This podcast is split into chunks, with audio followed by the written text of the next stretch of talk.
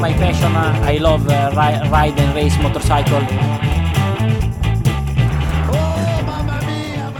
Et bonjour, bonsoir à tous et bienvenue dans ce nouvel épisode de la boîte à clapper. Je suis super content de vous retrouver après cette trêve estivale. Je vais pas vous la faire, vous dire oh là là c'était long et tout. Franchement, j'ai kiffé, euh, j'ai passé un bon été, il n'y a pas de problème. J'ai pas parlé de moto GP, j'ai pas eu à sortir mon micro vraiment, donc euh, je vais pas vous faire genre euh, c'était trop long. Pas du tout, mais je suis quand même content d'être de retour pour débriefer la course de Silverstone. Et pour ce faire, l'équipe est un petit peu spéciale. Comment va Maxime déjà? Ça va, ça va bien toi mec? Eh ben écoute, ça va. Est-ce que t'as passé un bon été? Bah ouais, bien, bien. Euh, juste, pas est-ce qu'on hein, peut... Est-ce qu'on peut se demander, la, la- quelle course c'était avant la pause estivale? Avant la pause estivale, c'était Assen. Ouais. Et c'était comment mec? Non mec. Ah, alors ça commence. Alors d'abord on va présenter, on va présenter notre invité et après tu pourras me, tu pourras me clasher. On est- Et après on s'insulte Voilà, on va faire ça. Et oui, vous l'avez compris, on a un invité pour cet épisode, c'est Monsieur Rémi Guyot. Comment ça va? Salut tout le monde, bah écoute, ça va bien, ça va nickel Merci beaucoup d'avoir accepté l'invitation, au pied levé en plus. Ouais, ouais, mais pas de souci. Euh, alors du coup, on- je vais te laisser un petit peu carte blanche pour te présenter ton actu. Qui es-tu? Que fais-tu? Euh, Vas-y, euh, fais-toi plaisir. Ok, bah écoutez, je suis Rémi Guyot, j'ai travaillé 4 ans au GMT 94, donc c'est une équipe qui roule en endurance moto, enfin qui a roulé en endurance moto et qui est maintenant en superbike, donc je suis le fils de Christophe Guyot qui est un team manager, et maintenant j'ai arrêté de travailler pour, euh, avec ma famille et je travaille euh, chez Eurosport en tant que pigiste, donc je commente le superbike avec, euh, avec Rémi Tissier, euh, je commente un peu le sport mécanique sur Eurosport, dans le futur j'espère que je pourrai avoir euh, d'autres médias aussi, faire d'autres sports aussi, et puis, euh, du coup, là, j'ai pas trop de piges sur ce mois d'août, donc c'est pour ça que c'était facile pour moi de, venir sur le podcast. Et, et je me lance aussi sur Twitch pendant un mois avec beaucoup d'assiduité, comme ça, je suis sûr de, de pouvoir être régulier. Donc euh, voilà, n'hésitez pas à venir, on va bien rigoler aussi. Yes, bah écoute, euh, une nouvelle fois, merci d'avoir accepté l'invitation. On est très content de te recevoir et euh, on n'hésitera pas à partager ta chaîne Twitch sur, sur les réseaux. N'hésitez pas à aller checker, hein, il fait des lives super cool. Il parle pas que de moto en plus, donc s'il y a d'autres trucs qui vous intéressent comme de foot, il parle pas mal de foot. Allez-y. Euh, bah, ça dépend, c'est quoi ton club préféré, Rémi? Oh, franchement, j'en ai pas trop. hein. Euh, je, juste, je, suis- je suis un, je suis un kiffeur, quoi. Je kiffe le foot. euh, je suis là, je suis- j'aime bien parler de tout le monde. De- de- quand j'étais petit, c'était Valence en Espagne parce qu'il y avait euh, un petit, un petit logo Batman sur le, sur le logo et je l'ai prenais sur FIFA. J'ai suivi ça pendant 10-15 ans. Après, les droits, les, tu connais les streams hackés, ça commence Yes. à devenir de plus en plus compliqué à avoir et flemme de payer 15 abonnements pour regarder du foot. Donc, euh, forcément, je les suis moins. Mais bon, après, c'est le club que je suis euh, avec le, le plus de, de régularité, quoi. Ok, je, je te demande pas à toi, Maxime, parce que je sais, et j'ai pas envie qu'on parle de ça dans mon podcast. Maxime, Très bien, fervent supporter de l'Olympique de Marseille, euh, on peut le dire. Ouais, c'est pas mal, c'est bien, c'est bien, c'est bien. Ouais, je vais y aller, je vais aller à Marseille, je vais aller au Vélodrome regarder un match cette année. Ah c'est sûr. putain, c'est beau. Le mec il y sera là avant moi, c'est fou quand même. Euh, oui, alors que avant que Maxime remette euh, le sujet sur la table, je devais aller à Assen. Euh, tout était prévu, tout était calé. Je voulais faire un peu la surprise aux gens. Hey, coucou, je suis à Assen. Il s'est avéré que euh, sur le quai de la gare à Paris, en arrivant pour prendre le Thalys pour aller jusqu'à Amsterdam, je me suis rendu compte, mais tiens, le numéro de train ne correspond pas avec le train qui part dans 20 minutes. C'est parce que j'avais pris un train pour le week-end suivant. Euh, voilà. Je suis donc resté, euh, resté à Paris. Euh, ma place pour Assen est restée vacante. Voilà. J'ai pas pu y aller, donc oui, j'étais un peu, un peu dégoûté, mais c'est la vie. Que, que voulez-vous? Ah, ça arrive même au meilleur en vrai. hein. C'est juste que, bon, toi c'était compliqué après, je pense, de, de reprendre un billet euh, dans, dans la Bah. foulée pour prendre, le, pour, prendre le, En fait, euh, pour prendre le train qui arrivait quoi. plus de dispo sur tout le week-end. euh, un avion, c'était hors de prix. Louer une voiture, je t'en parle même pas. euh, et en plus, ça m'a mis tellement un coup derrière la tête. euh, putain, bah, vas-y, fuck it. on verra un autre jour, quoi. Donc, ouais, petit seum, mais bon, c'est la vie. Ça doit être le karma, vu que je suis pas très agréable sur Twitter, il paraît. donc, donc voilà. Euh, trêve de tergiversation, je vous propose qu'on enchaîne tout de suite avec euh, le débrief de ce qui s'est passé à Silverstone, mais surtout un point sur l'actu, les transferts, parce que ça y est, enfin, ça a bougé en MotoGP avec tout d'abord le limogeage entre guillemets. Alors ils vont nous dire que je pense que ça a été décidé d'un commun accord entre Morbidelli et Yamaha. Le contrat s'est arrêté à la fin 2023, il ne sera pas reconduit. Donc euh, l'italien slash brésilien ne sera pas sur une, moto à diapason l'année prochaine. Rémi, je te pose la question, est-ce que c'était attendu? Est-ce que c'est un bon choix de la part des deux camps? Ouais, c'était attendu, oui, c'était attendu que ça s'arrête au niveau du MotoGP. Après, je sais que du côté de Superbike, on attendait, on a attendu beaucoup la réponse de Morbidelli pour savoir s'il allait en Superbike ou pas, parce que Yamaha lui proposait, enfin c'était l'option numéro 1 pour Yamaha pour passer en Superbike à la place de, de Toprak. Donc euh, c'était plus là-dessus qu'il y avait une attente. Euh, après, c'était sûr que ça allait se terminer avec Yamaha. Pour moi, oui, c'est sûr que c'est une bonne chose parce que honnêtement, euh, voilà, contre-performance sur contre-performance. Euh, il a fait un bon week-end cette année, c'était en Argentine, si je dis pas de bêtises. Là, c'était pas trop mal, mais pareil, encore une fois, irrégulier. Quoi. La, première course, la course sprint, c'était la catastrophe, encore une fois. Donc, donc non, je trouve ça, je trouve ça normal. Reste à savoir s'il passe sur une Ducati, est-ce qu'il va tout emplâtrer ou pas? Parce que là, dans ce cas-là, ça serait compliqué pour, pour Yamaha de, digérer ça. Ouais, bah, je, je peux difficilement euh, dire autre chose parce que je suis 100% d'accord avec toi dans le sens où, euh, oui, il- je pense qu'il fallait du renouveau des deux- dans les deux camps. Euh, Morbidelli en avait besoin et Yamaha en avait besoin. Et c'est exactement le genre de mec que potentiellement il monte sur une Ducati et tout de suite ça montre tout de suite le vrai niveau de la Yam parce que bon, après comparé à la Ducati ça veut pas dire grand chose parce que la Ducati est très très forte mais en fait je, je pense qu'il en a encore sous le pied malgré malgré les tirs que je lui mets depuis 3 ans quoi. Ouais, mais c'est aussi mentalement, je pense qu'il est lassé, je pense qu'il il va- voilà, de se battre contre la moto et de quand on a en plus son coéquipier qui marchait bien euh, en 2021, euh, tu te dis, bon bah voilà, c'est moi qui vais pas bien, c'est la catastrophe, etc. Et quand il a commencé à baisser un peu en régime à partir de la moitié de saison 2022, bah en fait ça le rassure dans ses certitudes et forcément on, on se lasse un peu. Donc euh, même je pense que mentalement, s'il a un nouveau projet, le pilote, en fait, si ça marche pas au bout de 4-5 courses, bah on peut se dire c'est bon, c'est terminé. Euh, mais s'il arrive directement à se relancer, honnêtement, je pense que, je pense que là, il peut, peut faire un peu de tort à Yamaha. Mais après, dans tous les cas, c'est pas une surprise. Quoi. Les, on- les, les marques japonaises, là, en ce moment, elles sont vraiment au fond du classement. On sait qu'aujourd'hui, il faut être sur une, marque- une moto européenne pour gagner. Donc, euh, bon, il y a- ce serait une demi-surprise malgré tout. Quoi. Exactement. Euh, Maxime, qu'est-ce que tu penses de tout ça, de ce départ de Morbidelli? Bah, je pense que c'était nécessaire, comme vous avez dit. euh, je pense que ce qui ressortait le plus euh, de chez Yamaha MotoGP, c'est que il n'avait absolument plus rien à foutre. Euh, il était un peu en dilettante et, euh, et peut-être plus trop investi, ou plus assez. euh, surtout pour une marque qui a plus que deux motos. Donc bon, je pense que c'est un gagnant-gagnant pour les deux. C'est- ce qui ressort apparemment, ce qui se dit, c'est que euh, au lieu de passer du temps euh, à travailler chez Yam, il passait du temps au ranch à faire le zazou avec euh, ses copains. Quoi. Alors après, euh, c'est Ouais. de l'entraînement pour lui, mais est-ce quel est la- le niveau d'investissement qu'il avait avec Yamaha depuis 3 ans Ça, on le sait pas, mais potentiellement, il n'était pas au niveau attendu. quoi.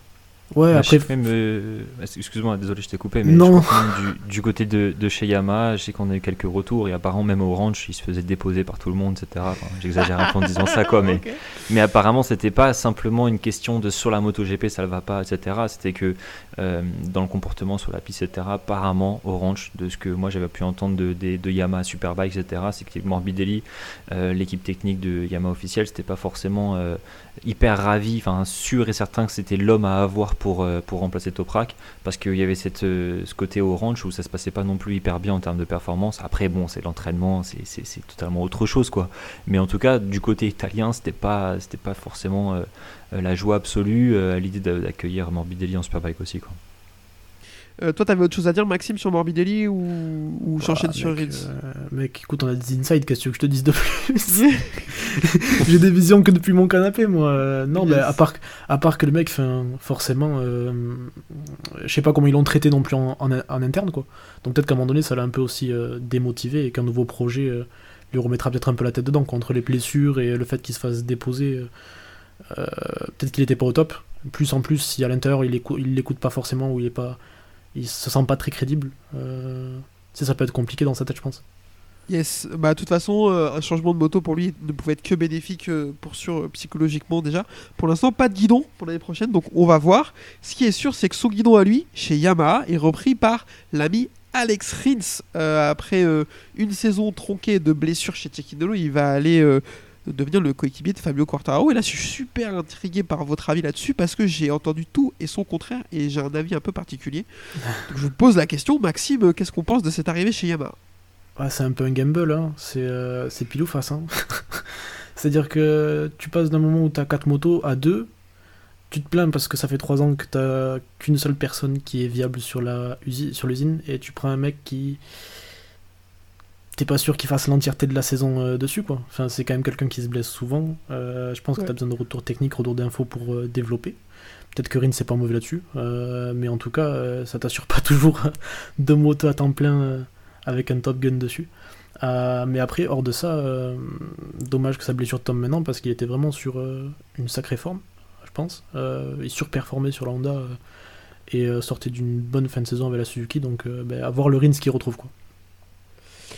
Euh, Rémi, euh, qu'est-ce que toi tu penses de cette arrivée pour Yamaha? Moi, Pour moi, honnêtement, je pense que. Franchement, je pense que c'est une très bonne chose. Honnêtement, je pense que c'est que le pilote euh, sur la Suzuki, déjà la Suzuki, la Yamaha en termes de comportement de moto, on sait que ça se ressemble plus ou moins. Euh, je veux dire que les pilotes qui vont performer sur la, Suzuki, dans la théorie, on entend souvent que c'est des pilotes qui peuvent performer sur la, sur la Yamaha, on l'avait vu avec Vignales notamment. Euh, en termes de pilote, pour moi, cette année, il se blesse beaucoup, il tombe beaucoup parce que voilà, il a une Honda malheureusement pour lui. sur la Suzuki, il tombait quand même pas mal. Il s'est fait battre par, par Mir en vrai en 2020 et sur, sur, sur des saisons complètes. Donc ok, mais je pense que la stratégie de Yamaha c'est de faire en sorte que Fabio il soit de nouveau euh, aux avant-postes et on sait que Fabio, de ce qu'on comprend maintenant après euh, une saison et demie euh, hyper compliquée, c'est qu'il a besoin d'être poussé un peu. quoi. C'est un peu comme, voilà, il faut avoir, faut avoir une carotte devant, c'est-à-dire qu'il va avoir besoin de, de, moments où il va avoir un pilote devant lui en qualif qui va lui coller 5 dixièmes sur une séance pour le remettre en question, pour pas qu'il focalise simplement sur son matériel, mais qu'il se focalise sur lui aussi.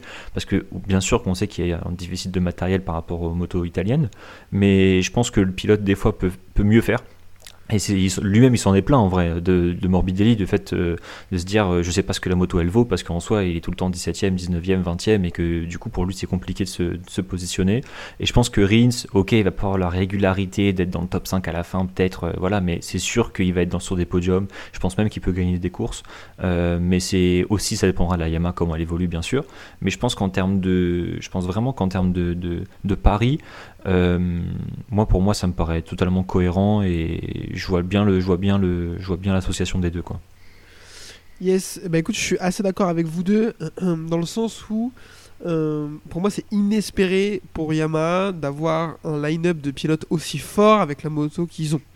C'est-à-dire que quand tu as une moto comme ça, avoir euh, Fabio Quartararo et Alex Rins, c'est invraisemblable. Je suis désolé, mais tu prends Aprilia, ils ont 4 motos, elle est largement meilleure que, que, que la Yamaha, la, moto. Sauf que bah, j'ai l'impression que les deux pilotes Yamaha sont plus forts que les quatre pilotes Aprilia.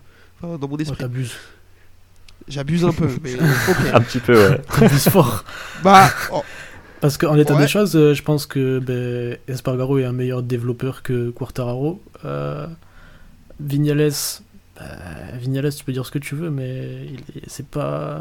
Moi, j'ai le mauvais. Et, et, Oliveira, quand il a son corps entier sur lui, euh, de ses, ses, propres, ses pleins moyens, euh, ça joue aussi. Donc, euh, bah, moi, j'ai le choix. Moi j'ai le choix entre les 6, pour moi les deux qui arrivent en tête c'est Quartao en 1 et après je réfléchis entre Rins et Spargaro. Voilà.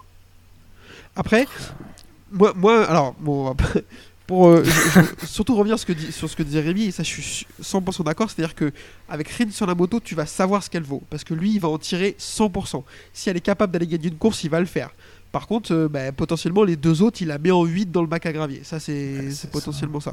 Ouais, c'est ça, c'est possible. Après, c'est juste, je me dis que, hum, honnêtement, le, le, le, pilote, ce que tu attends de lui, c'est que je pense qu'il y a un minimum de régularité. C'est que vraiment, avec Morbidelli, il se retrouvait tellement de fois euh, relégué à une seconde de, de, Carta ou une seconde et demie, et tu sais qu'avec Rins ça arrivera pas, que l'écart il va être plus resserré.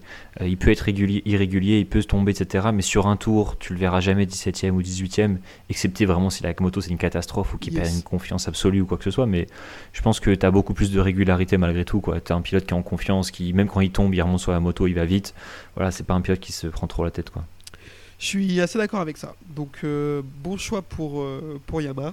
Ça laisse un guidon vacant chez nos amis de Cecchinello euh, sur la Honda, le guidon de Rins.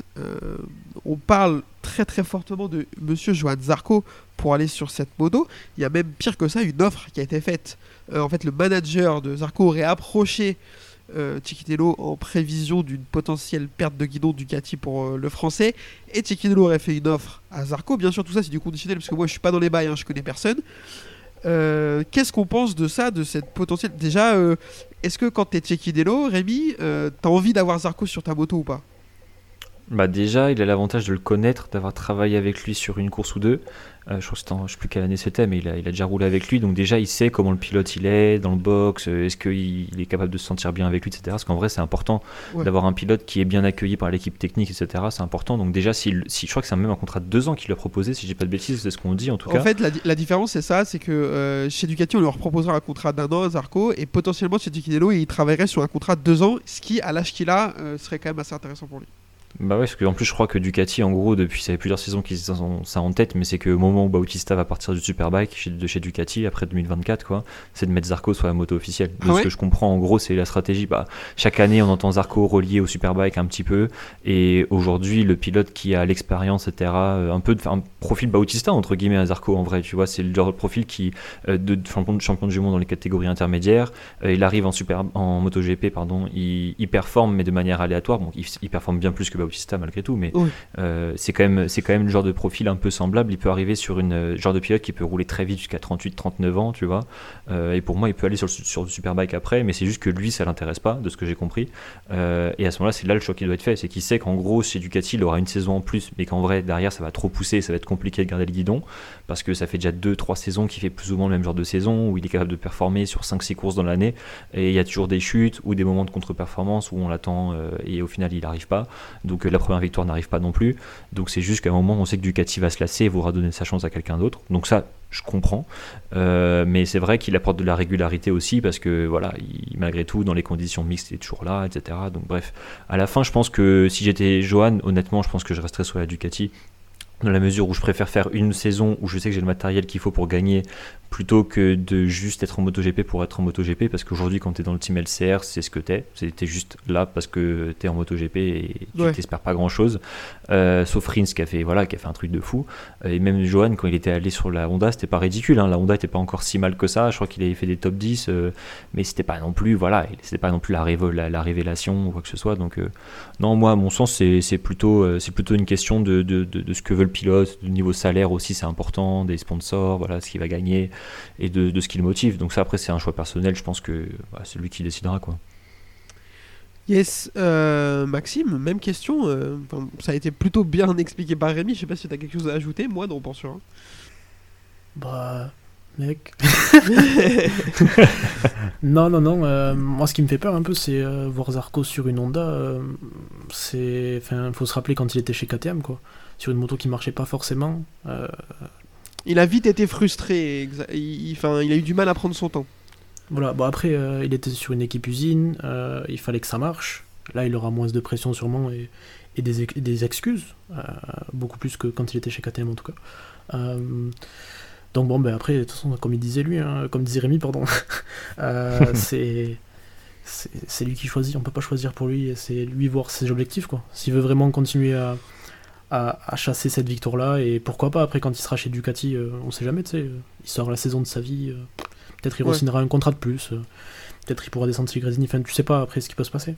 À lui de voir les, les challenges qu'il veut se lancer quoi. Soit être serein, soit se relancer un dernier challenge et aller peut-être arracher un- un- une deuxième année de contrat chez Ducati, je sais pas. Ouais, bah alors ça va être un pari sur lui-même, comme tu dis. Est-ce qu'il se dit, ok, euh, s'il m'offre le contrat en 2024, je le prends et euh, je donne tout pour leur montrer que je mérite suite 2025, etc. Mais ça, c'est censé, il est censé faire ça depuis le début quand même, à chaque fois, vu qu'il a des contrats d'un an. Et comme le dit Rémi, euh, des fois, en fait, il a des, espèces de trous d'air qui font que c'est compliqué. Et le vivier de pilote Ducati, il est quand même conséquent. Donc c'est compliqué de garder un guidon, notamment un guidon d'usine, parce que chez Pramac, c'est un guidon d'usine qu'il a. Donc euh, compliqué. Après aller chez Cecchinello, c'est pas un si mauvais choix. La moto, ok, elle est sauf que t'es chez Honda, les mecs, ils ont, enfin, je pense qu'ils ont une, une, envie et une motivation à faire avancer la moto qui, de mon point de vue, est plus grande que chez leurs copains euh, japonais de chez Yamaha. Donc euh, j'ai l'impression qu'aller chez Honda, même si c'est dans un team satellite, t'as un peu plus de garantie d'à un moment donné à terme avoir une moto décente que quand tu vas chez Yamaha. Ça c'est. Non, ouais, t'as aussi la- la- l'après, entre guillemets, l'après MotoGP chez- qui chez Honda est, est assez solide dans la mesure où ils sont investis dans tous les championnats, même Ouais. en endurance. Tu sais que tu peux aller à Suzuka et jouer des victoires à chaque fois. Donc euh, voilà, mais je- de ce que je comprends de Johan, c'est que c'est pas cette partie-là qui l'intéresse le plus. Aujourd'hui, en tout cas, il est vraiment focus sur le MotoGP. Et, du coup, c'est pour ça que j'ai dit que c'est vraiment un choix personnel, c'est qu'en fait, ça dépend de la motivation du pilote, parce que s'il va en- chez Honda, mais qu'il considère ça comme en gros une rétro, enfin euh, une relégation entre guillemets, euh, bah, c'est là que c'est là que ça peut vite partir en cacahuète, parce que le pilote va pas être content, va pas arriver dans les bonnes conditions, à la moindre difficulté, il peut vite se frustrer, s'énerver, et au final après c'est même Honda va pas le garder, enfin etc etc etc. Donc c'est pour ça que c'est franchement euh, c'est juste un choix personnel, mais lui il a beaucoup d'expérience, euh, on n'a rien à lui apprendre entre guillemets quoi, donc euh, je pense qu'il arrivera à faire son truc tout seul quoi. Ouais, non, euh, clairement, il n'a pas besoin de nous. Hein. je- Ouais. Euh, tout ça nous amène à, au micmac Ducati qui doit être réglé par nos amis euh, Tarzozzi et Siabati parce que Daligna lui il fait juste en sorte de faire aller vite la moto le reste je pense que c'est pas lui qui gère.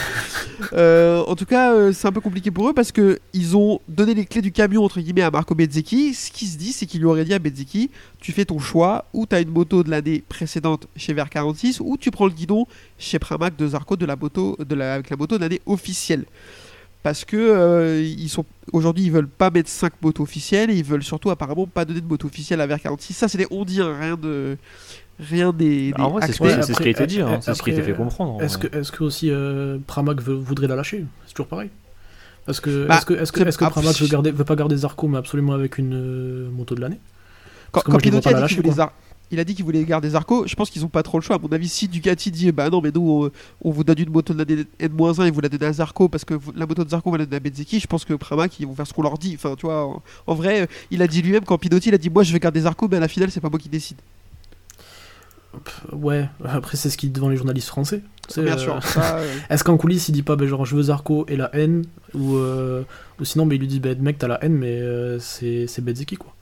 Enfin je Ouais, pense que c'est possible en quand, vrai. quand, quand t'es, euh, quand t'es Ducati en fait euh, t'as tout intérêt à mettre euh, euh, sur une moto de l'année. Enfin, oui c'est le futur et de toute façon tu Et dois puis- mettre la, la pression sur les sur les sur l'équipe usine. Y a pas. et puis de toute façon Pramac a dit ce week-end euh, on veut jouer le top 1, on veut être la meilleure équipe donc euh, euh, ils lâcheront jamais la moto de l'année. Et puis en plus, si tu veux pas frustrer Bezzecchi et lui dire ok, vous voulez pas me donner de moto de l'année, bah, je vais aller voir un autre qui va me la donner. euh, il faut le Mec, faire C'est comme rapidement. Martin ça. C'est comme Martin, tu veux qu'il aille voir où? Ouais, c'est vrai. Il ira voir nulle part ailleurs. Ducati. Euh, je pense que. Après, là où c'est bête, euh, je pense que c'est Zarco, faudrait pas trop qu'il force parce que tu vois ce que, fait les... ce que font les... les pilotes avec la N-1. En vrai, euh, ça reste un package ultra solide. hein. Ah bah, bien sûr. Euh, Bah, je- Donc, euh, Aujourd'hui, le, le- ce qui, serait dispo, c'est le guidon de DJ Antonio parce que ça a été acté qu'il serait plus là l'année prochaine. euh, en interne apparemment. Euh, si Zarco il a l'opportunité de récupérer ce guidon, je pense qu'il faut pas réfléchir à deux fois. Bah, je pense qu'en fait, euh, enfin, je veux pas faire de la, de la spéculation, mais euh, ce qui s'offre à Zarco, c'est une N-1 chez Grésini ou une moto de l'année chez LCR. Je pense que c'est ça aussi. Je pense que c'est à peu près ça. Et euh, dans tous les cas, tu as une relégation. Et soit tu as une relégation sur une moto mauvaise, mais de l'année, donc usine, donc tu vas tester des pièces et tout, un challenge intéressant. Soit tu as une relégation, mais sur une moto de l'année d'après. Donc après, c'est une question aussi d'égo, je pense. Euh, on peut pas. on peut Non, pas puis après, même les, les façons de la Grésini, là, en, en vrai, la moto d'usine, la différence entre la moto d'usine euh, des, des quatre, enfin des deux officiels et des deux Pramac par rapport au Grésini et à VR46, c'est un film, quoi. Ouais. C'est, je un pense de encore, performance, ça se voit dans tous les cas, quoi. pas.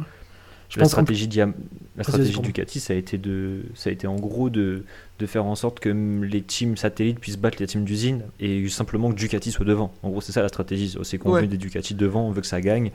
Qui que ce soit, on s'en fiche, on veut que ça gagne et à la fin, il, s'avère que c'est payant parce que maintenant, c'est toutes les Ducati qui gagnent. Donc c'est pour ça que là, euh, je pense pas que les différences soient telles. Je pense que si jamais, quand tu as un Bezeki qui est deuxième au championnat et un Martin qui est troisième, euh, je pense que l'intérêt à la fin, c'est que, ok, peut-être que Bagnaia, Bastianini, etc., auront des pièces euh, sur un Grand Prix, mais si jamais ces pièces-là sont validées, que c'est acté, que c'est plus performant, etc., Bezzecchi et Martin, ils vont les recevoir euh, la course d'après ou deux courses après. quoi.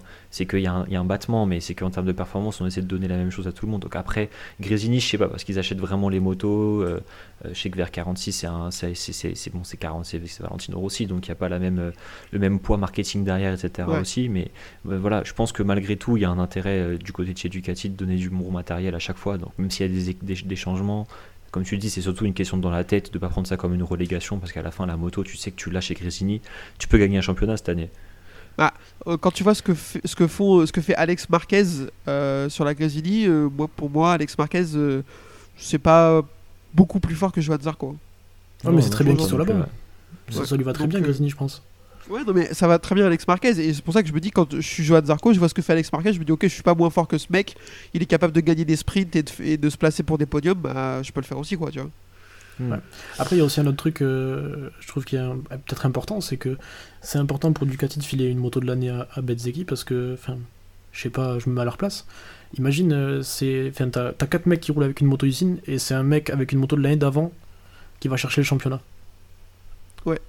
C'est, enfin, ce serait quand même un, un- un espèce de petit désaveu quand même. Enfin, je sais pas. Ouais, alors Mais après, après, ça, je crois je, que- je me mets à la place de Bagnaia. euh, je, enfin. Non, ça, pour les pilotes, hein. c'est un des- c'est- c'est c'est compliqué à avaler pour les pilotes parce qu'ils sont dans l'équipe d'usine et on sait que c'est eux qui ont les plus gros salaires, etc., etc. Mais je pense que la stratégie de Ducati, quand elle décide de donner des bonnes motos à Grésini et à VR46, c'est que derrière, elles sont prêtes à assumer ce risque-là. quoi. Ouais. C'est le contraire de ce que peut faire, euh, ce que faisait, euh, de ce que faisait Kawasaki en Superbike, par exemple, ou de ce que fait parfois Honda aussi. quoi. C'est de se dire, on donne pas, on donne pas forcément tout euh, aux équipes satellites. Euh, on se focus sur l'équipe Factory parce que voilà, on se concentre plus là-dessus. Voilà, après c'est une question de budget aussi, de ce que tu mets, mais je pense qu'à la fin, eux ce qu'ils veulent, c'est que les Ducati, ça gagne partout quoi. Ouais, faire attention, je pense quand même. Parce que. Ouais, ouais, non, possible, Bagnaia, euh, un quart de saison à peu près, Bezzecchi le malmène un peu et il commençait déjà à faire des sacrées sorties. Donc euh, tu, tu sais, euh, moi je le vois pas arriver dernière course de l'année euh, sans qu'il y ait un drama.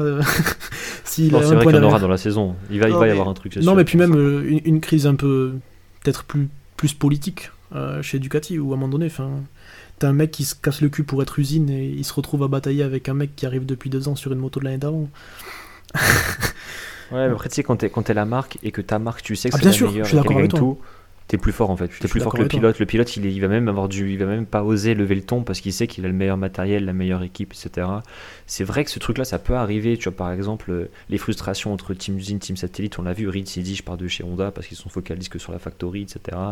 Euh, tu as ces frustrations même quand les, les- le, Team Satellite euh, bat la Team Factory, tu as ces frustrations même dans le Team Ouais. Factory, etc. Ouais. J'ai l'impression que du côté de chez Ducati, tu as vu à chaque fois, on vient féliciter euh, Shabati, enfin tout le Bien monde, sûr. euh, ils viennent féliciter dans le parc fermé les pilotes Ducati qui ont gagné, et tu vois pas ça dans toutes les marques. Tu vois pas ça dans toutes les marques. Pas chez Yamaha, c'est sûr. Ils en ont que deux de toute façon. donc. Ils ont personne, ils ont personne à féliciter. eux, hein. Euh, messieurs, on a fait un gros point sur les transferts. Je vous propose qu'on enchaîne euh, avec ce qui s'est passé à Silverstone, mais ça nous empêchera Euh, pas de revenir. Vas-y, vas-y. on n'a pas parlé d'Acosta, mais c'est le bordel Ouais. chez KTM. hein. Bah, ouais, vas-y. Ouais, je, suis désolé, mais enfin, t'as les deux motos-usines qui sont censées être bloquées. euh, ils ont confirmé euh, Fernandez. Euh, Euh, non, Espargaro normalement. ah ben Fernandez a été confirmé par euh, la hôte de chez Tech 3. Ah, c'est vrai Ils ont dit Ah. qu'ils voulaient le garder, absolument le garder. Il a- il- je crois que c'est comment il s'appelle Poncharal qui a dit qu'il voulait garder l'année prochaine Fernandez. Après bon, ils font pas forcément ce qu'ils veulent, mais, mais euh, lui, lui a Ouais, dit qu'il ouais. avait été assuré de rester par KTM, etc. aussi. Donc euh, je crois que Bayer il pousse pour euh, introduire une cinquième moto. Ouais, c'est À, à défaut, dit. d- à défaut, Il a- à défaut d'avoir réussi à avoir euh, LCR ou. euh, Voilà, il a approché, Ou il a approché le CR pour mettre 6 motos, etc. Mais tout ça, ça fonctionne pas. Donc, euh, ils essaient de trouver des solutions un petit peu euh, en grattant sur le règlement, mais est-ce qu'ils vont réussir? Après, Acosta, il a quand même les balls entre guillemets euh, de mettre la pression. Genre, euh, ok, c'est un pilote très très fort et pour moi, c'est un crack. hein. mais mec, euh, si il, est en train- il- il est en train de faire. il- Enfin, je veux dire, c'est un, un petit.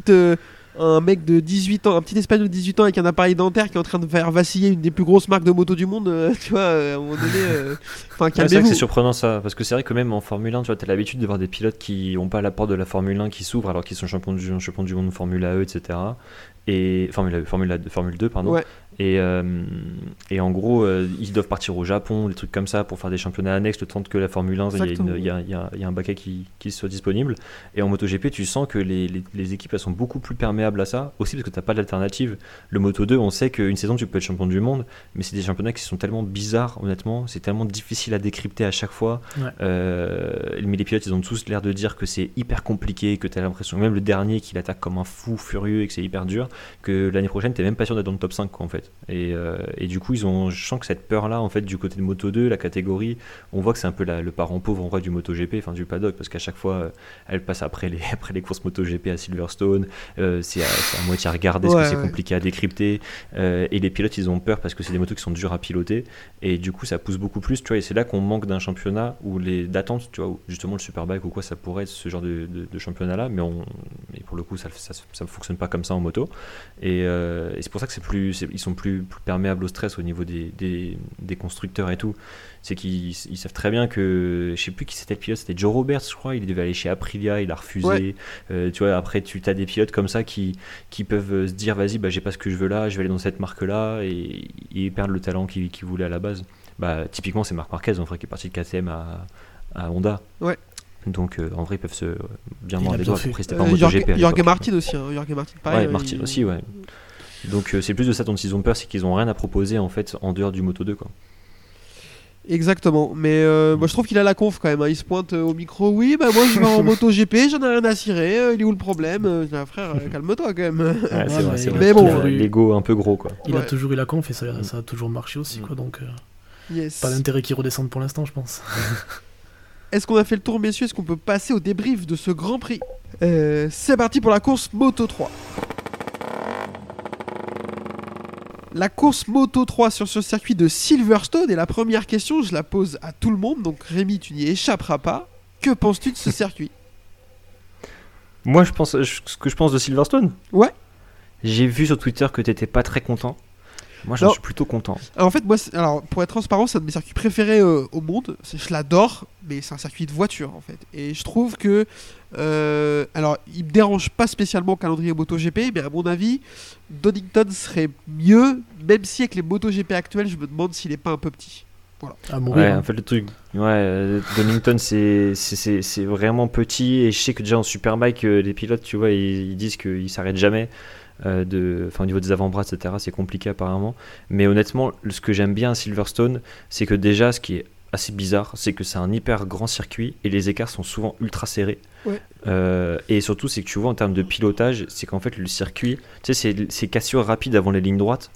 Euh, en fait, quand tu suis un pilote, j'ai l'impression que ça les... c'est plus facile en fait de pouvoir remonter sur un pilote et du coup de faire un dépassement et de se positionner pour doubler au frein au bout d'une ligne droite. Et il y a des circuits où c'est pas comme ça, tu vois. Ouais. Et je trouve qu'on a quand même beaucoup de dépassements. J'ai pas les stats ou quoi que ce soit en termes de nombre de dépassements et tout, mais je trouve qu'on a un circuit qui est long, qui est grand, donc c'est-à-dire que bah, moi je trouve ça plutôt cool qu'il y ait pas mal de virages. Euh, deux, c'est serré. Trois, il y a des dépassements. Euh, on a eu des courses de fou en vrai, le dépassement de Rins sur Marquez dans le dernier virage, etc. ouais. Enfin, tu peux avoir des trucs, tu vois, les pneus ils, ils sont mis à contribution, c'est compliqué. Il pleut, il fait souvent froid. Enfin, moi, c'est des trucs que, en tant que pilote, je sais pas si je kifferais, mais en tant que spectateur, euh, Mhm. je trouve ça cool, tu vois. Après, c'est juste la question où, par contre, est-ce que c'est vraiment bien? C'est le fait que on en parle que dans les tribunes, il y avait personne. Enfin, c'était vide. Ah ouais. Sans- Ça passe la semaine juste après la Formule 1. Euh, les gens, ils ont déjà dépensé, je sais pas combien de centaines d'euros le week-end d'avant. Euh, c'est, enfin, d'enchaîner d'un point de vue, en fait, ça serait intéressant si d'un point de vue entre guillemets écologique, tu te dis, vas-y, on fait les deux grands prix côte à côte, comme ça, on garde les mêmes infrastructures, on garde tout pareil, on partage entre Liberty Media et Dorna le fait de l'organisation des grands prix. Ok, tu fais un truc euh, cohérent, tu vends les deux packs, tu vends pack Formule 1, pack MotoGP, Ouais, c'est clair. tu fais une stratégie marketing, un truc un peu, un peu novateur, ça peut être intéressant. Mais là, en fait, j'ai fait chacun de son côté, juste on met les deux trucs côte à côte, on s'en fout. Il y a personne dans les tribunes alors que c'est l'Angleterre quand même, quoi, c'est un truc important.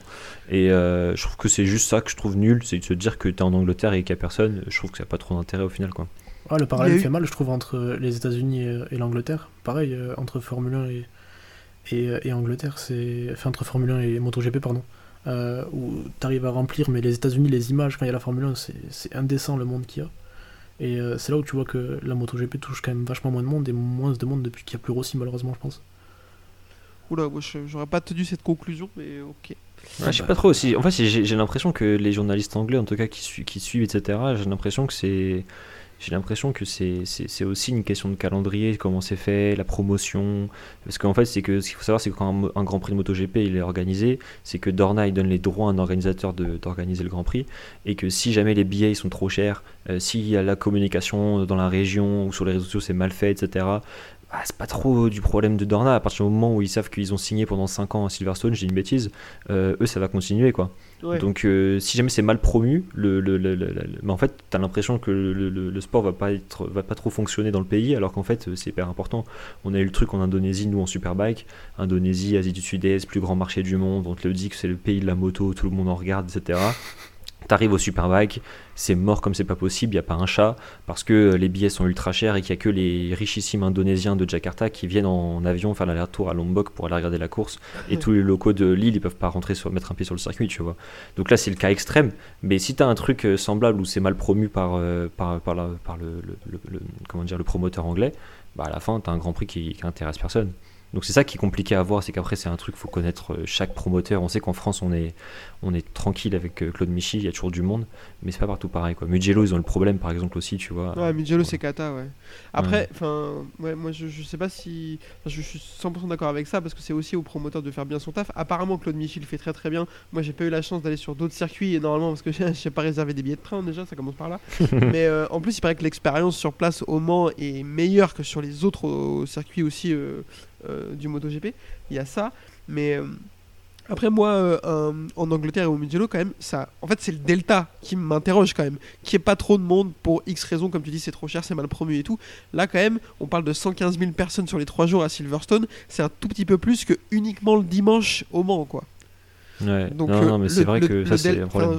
Parce qu'en plus, en Angleterre, il y a quand même des fans de MotoGP, je pense. c'est pas l'Indonésie, mais, mais du coup, je pense qu'il y a quand même du vivier. Donc, difficilement explicable. Mais par contre, je te rejoins complètement sur cette histoire de Liberty Media Dorna. Enfin, franchement, parlez-vous quoi.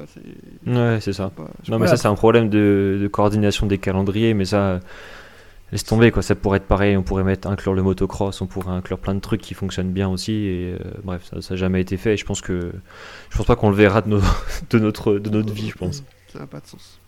Ouais, après, euh, je pense que quand tu, quand tu viens au GP de France, euh, certes, t'es fan de moto, t'es fan de MotoGP, etc. Mais tu t'attends peut-être à avoir une Marseillaise, à visiter des moments, tu vois, comme t'as avec Vesarco. Enfin, ouais. Alors qu'en Angleterre, ben, tu t'identifies à qui? T'attends quoi? T'attends une victoire de Dixon? Enfin... mais mec, en 2013, 14, 15, il n'y avait pas de Français en MotoGP. Euh, j'étais au, j'étais au Mans et c'était blindé. Hein. non, après, il y a une question de euh, culture aussi, tu vois, mais, euh, mais ça n'a jamais été aussi blindé que depuis qu'il y a des Français qui, qui perfent, quoi. Par contre, oui. Ah bah forcément, je pense que le premier, enfin, le premier euh, vecteur de personnes sur place, c'est euh, le fait qu'il y a un pilote du pays en question qui performe. Ouais, T'avais Crutchlow avant, c'est vrai que c'était pas, pas incroyable, mais en fonction des années, il pouvait faire un podium, un truc quoi. C'est pas impossible quoi. Que ça peut se jouer, que ça puisse jouer, c'est sûr dans tous les cas, parce qu'on sait que les fédérations elles se battent toutes pour avoir un pilote en MotoGP, ils payent des guidons, etc. À l'époque où on n'est pas de français, la FFM mettait vraiment la main à la poche pour que Loris Baz ou pour Di Miglio ils soient là en MotoGP, parce que sinon, euh, pour même le promoteur, hein, même Michi payait pour les pilotes parce qu'il avait besoin, il avait besoin d'un pilote français pour ramener du monde. Donc euh, s'ils font, ils sont prêts à mettre des centaines de milliers d'euros pour ça, ça veut dire qu'il y a forcément un impact derrière. Quoi. c'est un peu, ah putain, on est en train de faire des digressions de fou, mais je trouve que c'est intéressant c'est un peu ce qui est en train de se passer avec Dixon. On parle de lui en MotoGP, mais c'est parce que la Dorna pousse parce que le plus grand diffuseur, euh, le diffuseur principal est anglais et que eux, ils veulent qu'il y ait un anglais en MotoGP. Donc le plus décent, c'est Dixon, malgré qu'il soit pas incroyable. Donc en fait, on tend vers ce genre de choses et c'est exactement ce cas-là, quoi. Ouais, de toute façon, c'est le c'est la stratégie de, de, sélection des, des, pilotes par rapport à leur nationalité, par rapport aux droits télé. Quoi. Quand on avait un Yoni Hernandez parce qu'il était sud-américain pour avoir les droits sud-américains, euh, demain, euh, les Japonais en ont a besoin à chaque fois parce qu'il y a des constructeurs japonais et que ça attire le marché d'Asie de l'Est. Euh, mais demain, si tu as un pilote chinois, je te jure qu'il va être poussé comme pas possible, tu vois. Ou un pilote indien, c'est pareil. Donc là, c'est un anglais, donc c'est en plus Jack Dixon, ça va. Enfin, moi, c'est un choix qui, même si c'est fait dans cette logique-là, c'est pas forcément la bonne logique, mais moi, c'est un mec qui vient du BSB, que j'ai suivi l'année où, il, roulé en BSB, etc. C'est un mec qui gagne en, championnat d'Angleterre, qui est quand même assez particulier en 1000, etc. Donc le fait qu'il vienne en Moto 2, qu'il mette 2-3 saisons à marcher et qu'à la fin il y arrive, je, je sais qu'à la base, sa mode, son, truc, c'est les grosses motos. Donc euh, je peux lui faire confiance sur une saison, de me dire que c'est pas, c'est pas inconscient, inconsidéré de, de le mettre en Moto GP. Après, c'est vrai qu'il y a les questions du mérite, etc., de prendre le champion ou le vice-champion quand il est. Voilà, quand c'est. Mais bon, on sait que c'est pas fait que de ça. Et à la fin, moi, quand je vois ce que Carta il a fait et qui a rebattu un peu les cartes de dire on prend pas forcément le meilleur, mais on prend celui en qui on croit le plus, bah on y va. Et je pense que Dixon, honnêtement, pour moi, si je, je pense que demain il va en MotoGP, je pense qu'il est devant Augusto Fernandez. Oula, alors. euh, Ouais, ça c'est mon petit truc à moi, tu vois. Moi je te le dis, je pense qu'il monte, je pense qu'il euh, monte. Pour moi, il on est parlera bon, de Moto 3 tout à l'heure, mais là c'est giga intéressant. Moi, je, je, je partage pas du tout ton analyse sur euh, Jake Dixon. Alors, c'est pas, il serait pas honteux de le faire monter en MotoGP, euh, loin de là. Pour moi, ce serait même moins problème. Enfin, je serais moins choqué de le voir en MotoGP que je l'étais de voir Miller monter directement depuis le Moto 3, par exemple. Ça, je trouvais que c'était vraiment étrange. Euh, Mais cette espèce de logique que je comprends me dérange un petit peu de dire moi j'ai envie de voir les 22 meilleurs pilotes. Alors je suis pas né de la dernière pluie, je sais que c'est pas comme ça que ça fonctionne. Je sais que d'abord c'est une histoire d'argent et qu'on a besoin d'argent, on a besoin de montrer ce sport, etc. Donc je, je le comprends, il n'y a pas de souci. Mais ça me dérange un peu quand même. Euh, ce que tu dis sur Dixon, moi je connais bien moins son background que toi, donc je vais te faire confiance. Euh, si euh, lui de base, de base c'est c'est de la grosse cylindrée sur lequel il performe, pourquoi pas. Après, moi, moi, très clairement, demain s'il prend une moto GP, surtout si bah, par exemple euh, Science Fiction il prend euh, euh, la moto de Jackie Dello, si jamais c'est pas Zarco qui le fait, moi à part, à part dans, le fin, dans les très fonds du classement, je vois pas ce qu'il pourrait faire. Et Augusto Fernandez aujourd'hui m'impressionne par rapport à ce qu'il fait. Je vois pas du tout, peut-être que je me trompe, et je lui souhaite de me tromper comme je le dis à chaque fois. Je vois pas du tout réussir à faire ce que réussit à faire Augusto Fernandez, comme par exemple il l'a fait ce week-end. Quoi. Ouais, donc moi je te dis, Augusto Fernandez, ça a été exceptionnel parce qu'il y a eu cette qualif sous la pluie, quand ça roule, et la course, la course sprint sous la pluie, quand ça roule sur le sec, tu vois qu'il dégringole au classement. Et il a eu une course cette année où il a impressionné tout le monde, je crois que c'était en Argentine aussi d'ailleurs. Euh, au Mans, en il fait, était incroyable. Au Mans, au Mans, ouais, c'est ça. au il fait quatrième sous le sec. Il fait quatre- donc, voilà. Ça pour moi c'est sa course qui peut lui sauver sa saison. Donc je dis pas que Dixon pourrait avoir une Ouais, course, sûr. une course comme ça dans la saison, mais je pense qu'en régulier, après s'il a la Honda LCR, que voilà c'est encore, euh, c'est encore, euh, enfin euh, la galère absolue pour pour, la- pour le constructeur. Je dis pas que il serait tout le devant, mais je pense que malgré tout. euh, c'est beaucoup moins ridicule que, que ce qu'on puisse penser. Euh, après, euh, en vrai, c'est un petit pari que je lance comme ça, tu vois, mais c'est juste que je pense que c'est, c'est- en fait, cette logique-là qui a derrière marchande, elle est pas bien. Euh, parce qu'elle peut tomber sur des pilotes qui n'ont absolument pas le mérite de, de- de monter. Et on l'a notamment avec les pilotes payants qu'on a en Moto 2, tu vois. Moi, des Gourberg ou des Barry Beltus qui étaient 25e ou 20e en Moto 3 qui montent en Moto 2 parce qu'ils ont le gabarit Moto 2 ou qu'ils ont le budget pour payer.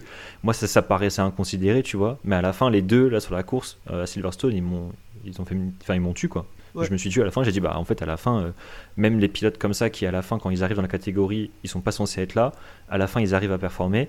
Bah, c'est qu'il y a un truc qui est difficile à expliquer, que moi j'ai pas encore trop compris, je pense, mais euh, qui a essayé de- de- d'analyser quoi.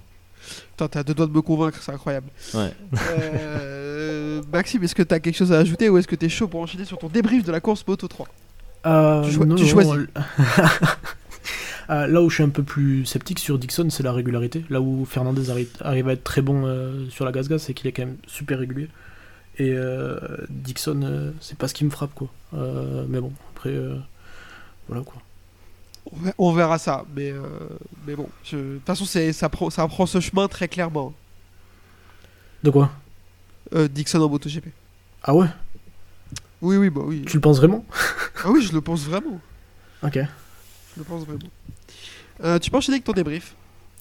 Euh, du coup, bah ouais, le week-end de Moto 3, du coup, avec lequel on va commencer. Déjà, première chose, euh, le retour de Lorenzo Felon à la compétition. euh, son premier départ depuis 9 mois, parce qu'il n'a pas pris le départ à Portimao. Donc, premier départ, son dernier départ, pardon, c'était Valence 2022. Euh, agréablement surpris pour son retour au final, parce que bah, il va monter crescendo dans le classement, jusqu'à la P4 en FP3, sur des conditions dantesques. Donc, c'est à mettre, à prendre avec des pincettes quand même, mais on se dit que bah, il va arriver en Q1 assez confiant, parce que c'est encore des conditions plutôt mouillées. Euh, mais au final, bah, peut-être un peu trop, parce que dans son tour de sortie, il va taper l'intérieur sur un mec, euh, si je dis pas bêtises, c'est à Brooklands, euh, avant d'enchaîner le fil, du coup, le grand droite, euh, et perdre l'arrière, donc high side, chute dans le gravier, etc., qui va sûrement abîmer sa moto. Donc bah, ça le fera terminer la Q1 11ème à 4,2 secondes du passage en Q2. Euh, il fera partir 25ème sur la grille, sans spoil le reste. Qu'est-ce que vous avez pensé de son week-end et de son retour? Euh, Vas-y, Rémi. Euh, juste euh, pour être sûr, on parle de Lorenzo Felon. Ouais. Exactement. Ok. Pour moi, euh, son week-end, il est intéressant dans la mesure où il revient de blessure et il fait direct une bonne qualif. C'est une bonne qualif. c'est- Il fait quatrième sur la grille?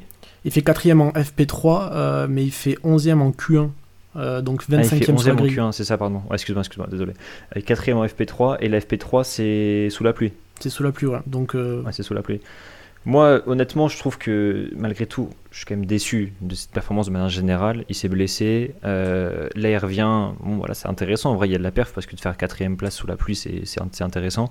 Moi, j'avais déjà pu le voir rouler un peu avant et avant qu'il arrive en Grand Prix, etc. Pour moi, il a du talent, c'est sûr. C'est un pilote qui peut fonctionner. Euh, il avait son père qui l'a bien encadré au niveau pilotage. On sait que bah, voilà, quand tu fais réussir Johan Zarco, c'est que bon, déjà t'es pas un manche pour faire du bord de piste et, dire ce qui va ou ce qui va pas. Euh, donc pour moi, il était bien encadré, il a les bonnes bases pour réussir. Après, c'est vrai que voilà, on sait que les pilotes, des fois, c'est une question de discipline, enfin de, catégorie plutôt, c'est une question de, plein de choses et, d'entourage, enfin de, plein de plein de différents de plein de différents facteurs, même de l'équipe. Et aujourd'hui, je pense qu'il a pas, c'est pas du tout la catégorie qui lui va parce que quand ça fait presque trois saisons là que tu y es et que ça fonctionne pas, surtout que les saisons coûtent cher, euh, et donc tu as la pression de, tu sais que tu dépenses beaucoup d'argent quand tu es un pilote payant.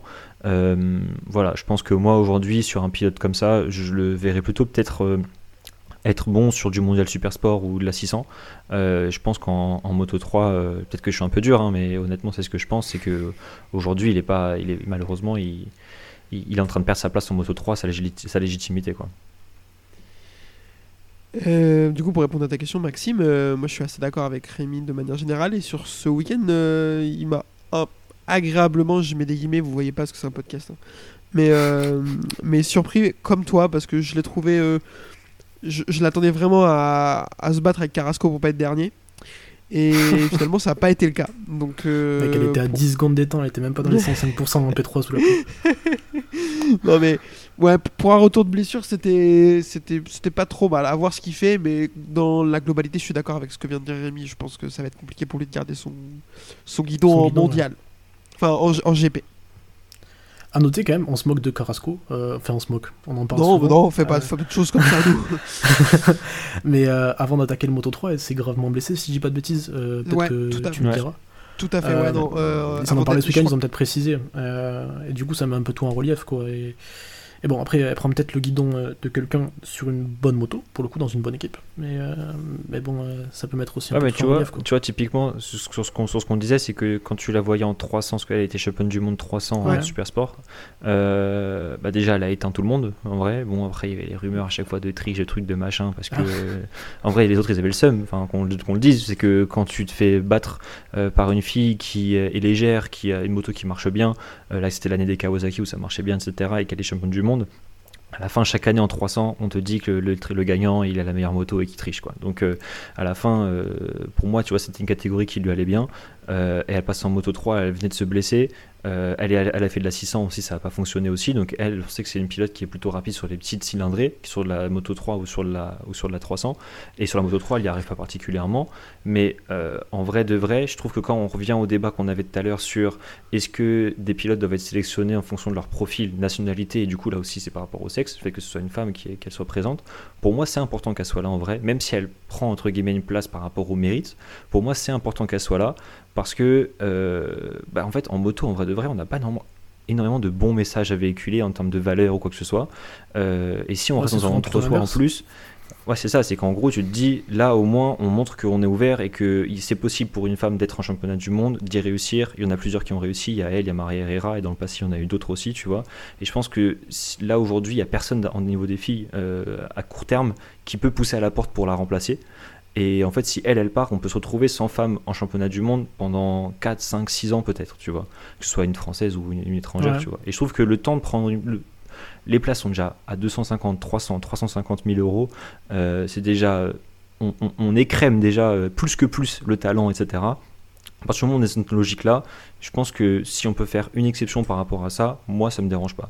Après, c'est vrai qu'aujourd'hui, elle est, elle est souvent dernière mais c'est pas non plus, je veux dire, elle est pas 5 secondes tout le temps, tu vois. Jusqu'elle a une saison, au début, la première saison qu'elle a fait, c'était catastrophique absolument. Mm. Et elle a eu des trucs où c'était quand même pas, pas, pas, ridicule, tu vois.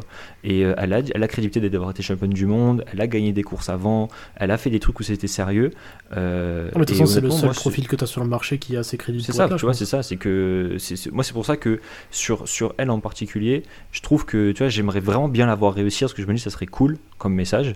Euh, après, si c'est pas elle, ce sera une autre à un autre moment, tu vois. Mais on on a eu en 600 en Super Sport, on a eu Maria Herrera qui était en Moto 3 aussi à un moment et qui a fait. euh, on n'a pas fait de course Moto 2, mais elle, elle se battait contre Fabio Quartararo par exemple en championnat d'Espagne, tu vois. Il y a eu des trucs qui étaient intéressants et je trouve que c'est bien d'avoir quand même un minimum de messages sur la grille, de montrer que euh, c'est pas juste italien, espagnol, anglais, français et 2-3 japonais et let's go, tu vois. C'est bien aussi, je pense, de montrer qu'on est un peu ouvert. Donc cette stratégie-là, je trouve qu'elle a ses limites, c'est sûr, faut pas que ça aille trop loin. Mais il y a quand même un truc à en tirer qui est intéressant. quoi. Ouais, puis si ça peut ouvrir ne serait-ce qu'une porte et que ce soit la bonne, euh, Hmm. ben on sait pas, vois, euh, ça peut donner envie à... Si- à Exactement, ça peut, faire, ça peut faire rêver euh, une petite fille qui a 10-12 ans aujourd'hui et qui dans 10 ans euh, réussira à, à faire des top 10 en Moto 3, Moto 2, on prend, hein, ça c'est sûr. Après, ça. comme tu as dit, moi, je, alors, on va pas se mentir, les gens qui nous écoutent d'habitude ils vont être étonnés. Moi je, je passe mon temps à dire que c'est compliqué et tout. Et donc je vais pas genre faire la, mais vrai langue de bois, tu vois. Mais moi je, je suis d'accord avec ce que dit Rémi sur toute la ligne. Et voilà, faut trouver le curseur entre effectivement peut-être euh, laisser une, une- la laisser avoir un guidon malgré des résultats un peu en deçà de Non, mais après, qu'on faut pas que ça devienne le téléthon non plus. Mais pas non plus voilà Euh. aujourd'hui aujourd'hui c'est pas le cas euh, elle prend pas 25 secondes au tour non plus ce qui serait mon cas si j'étais sur une moto très clairement. Donc euh, voilà c'est aujourd'hui c'est plus à mon avis un pari sur l'avenir de la voir en disant elle va faire rêver des petites. Et du coup euh, il y en a qui auront le, le niveau des, des garçons dans 5 à 10 ans plus que autre chose quoi. Et il faut le faire. Voilà donc euh, c'était un On petit a encore changé de sujet sur le débrief parenthèse. Moto 3, là, parce que- ça va durer 7h30 cet épisode, on adore. Euh, Maxime, je t'en supplie, enchaîne. Euh, du coup, les qualifs, euh, bah, pas de grand chose de marquant, à part du coup à, peu près un peu moins d'une minute trente de la fin, où euh, Olgado va se mettre un giga volume, euh, de l'arrière aussi, high side, passe par l'avant, etc. Et Furusato aussi, ce qui va créer un peu de confusion en fait, et l'annulation des derniers tours d'à peu près tout le monde. Donc ben, on sait pas trop, Ogden prend la pole. Mais en fait, son temps, ben, il n'est pas actualisé euh, dans l'affichage à gauche. Donc lui, il croit qu'il l'a, mais il sait pas trop. Mais au final, c'est Mazia du coup qui va la garder parce que tout le monde va se faire annuler son, euh, temps. On n'a pas trop l'explication, mais je suppose que c'est à peu près ça. Euh, donc Mazia partira premier avec Ogden tout de même deuxième à domicile et Olgado troisième. Euh, à noter Honshu huitième et Alonso 28ème. Je pense que c'est à noter aussi dans la suite du déroulé.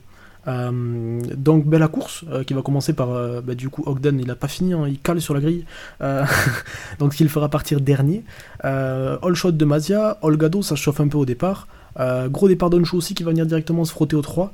Euh, après deux tours, Alonso est déjà revenu P9 euh, et les 5 premiers sont aux premières places, ça truste un peu les premières places c'est assez compliqué de venir les chercher. Du coup, au tour 3, après un début de course qui semblait maîtrisé, ben, tombe. C'est au moment où je me disais, putain, mais cette année il est quand même assez régulier, c'est fou, euh, il gère bien son truc. Bah non. Euh, Mazia tombe. Euh, Kevin, ça te- t'as dit quoi à ce moment-là?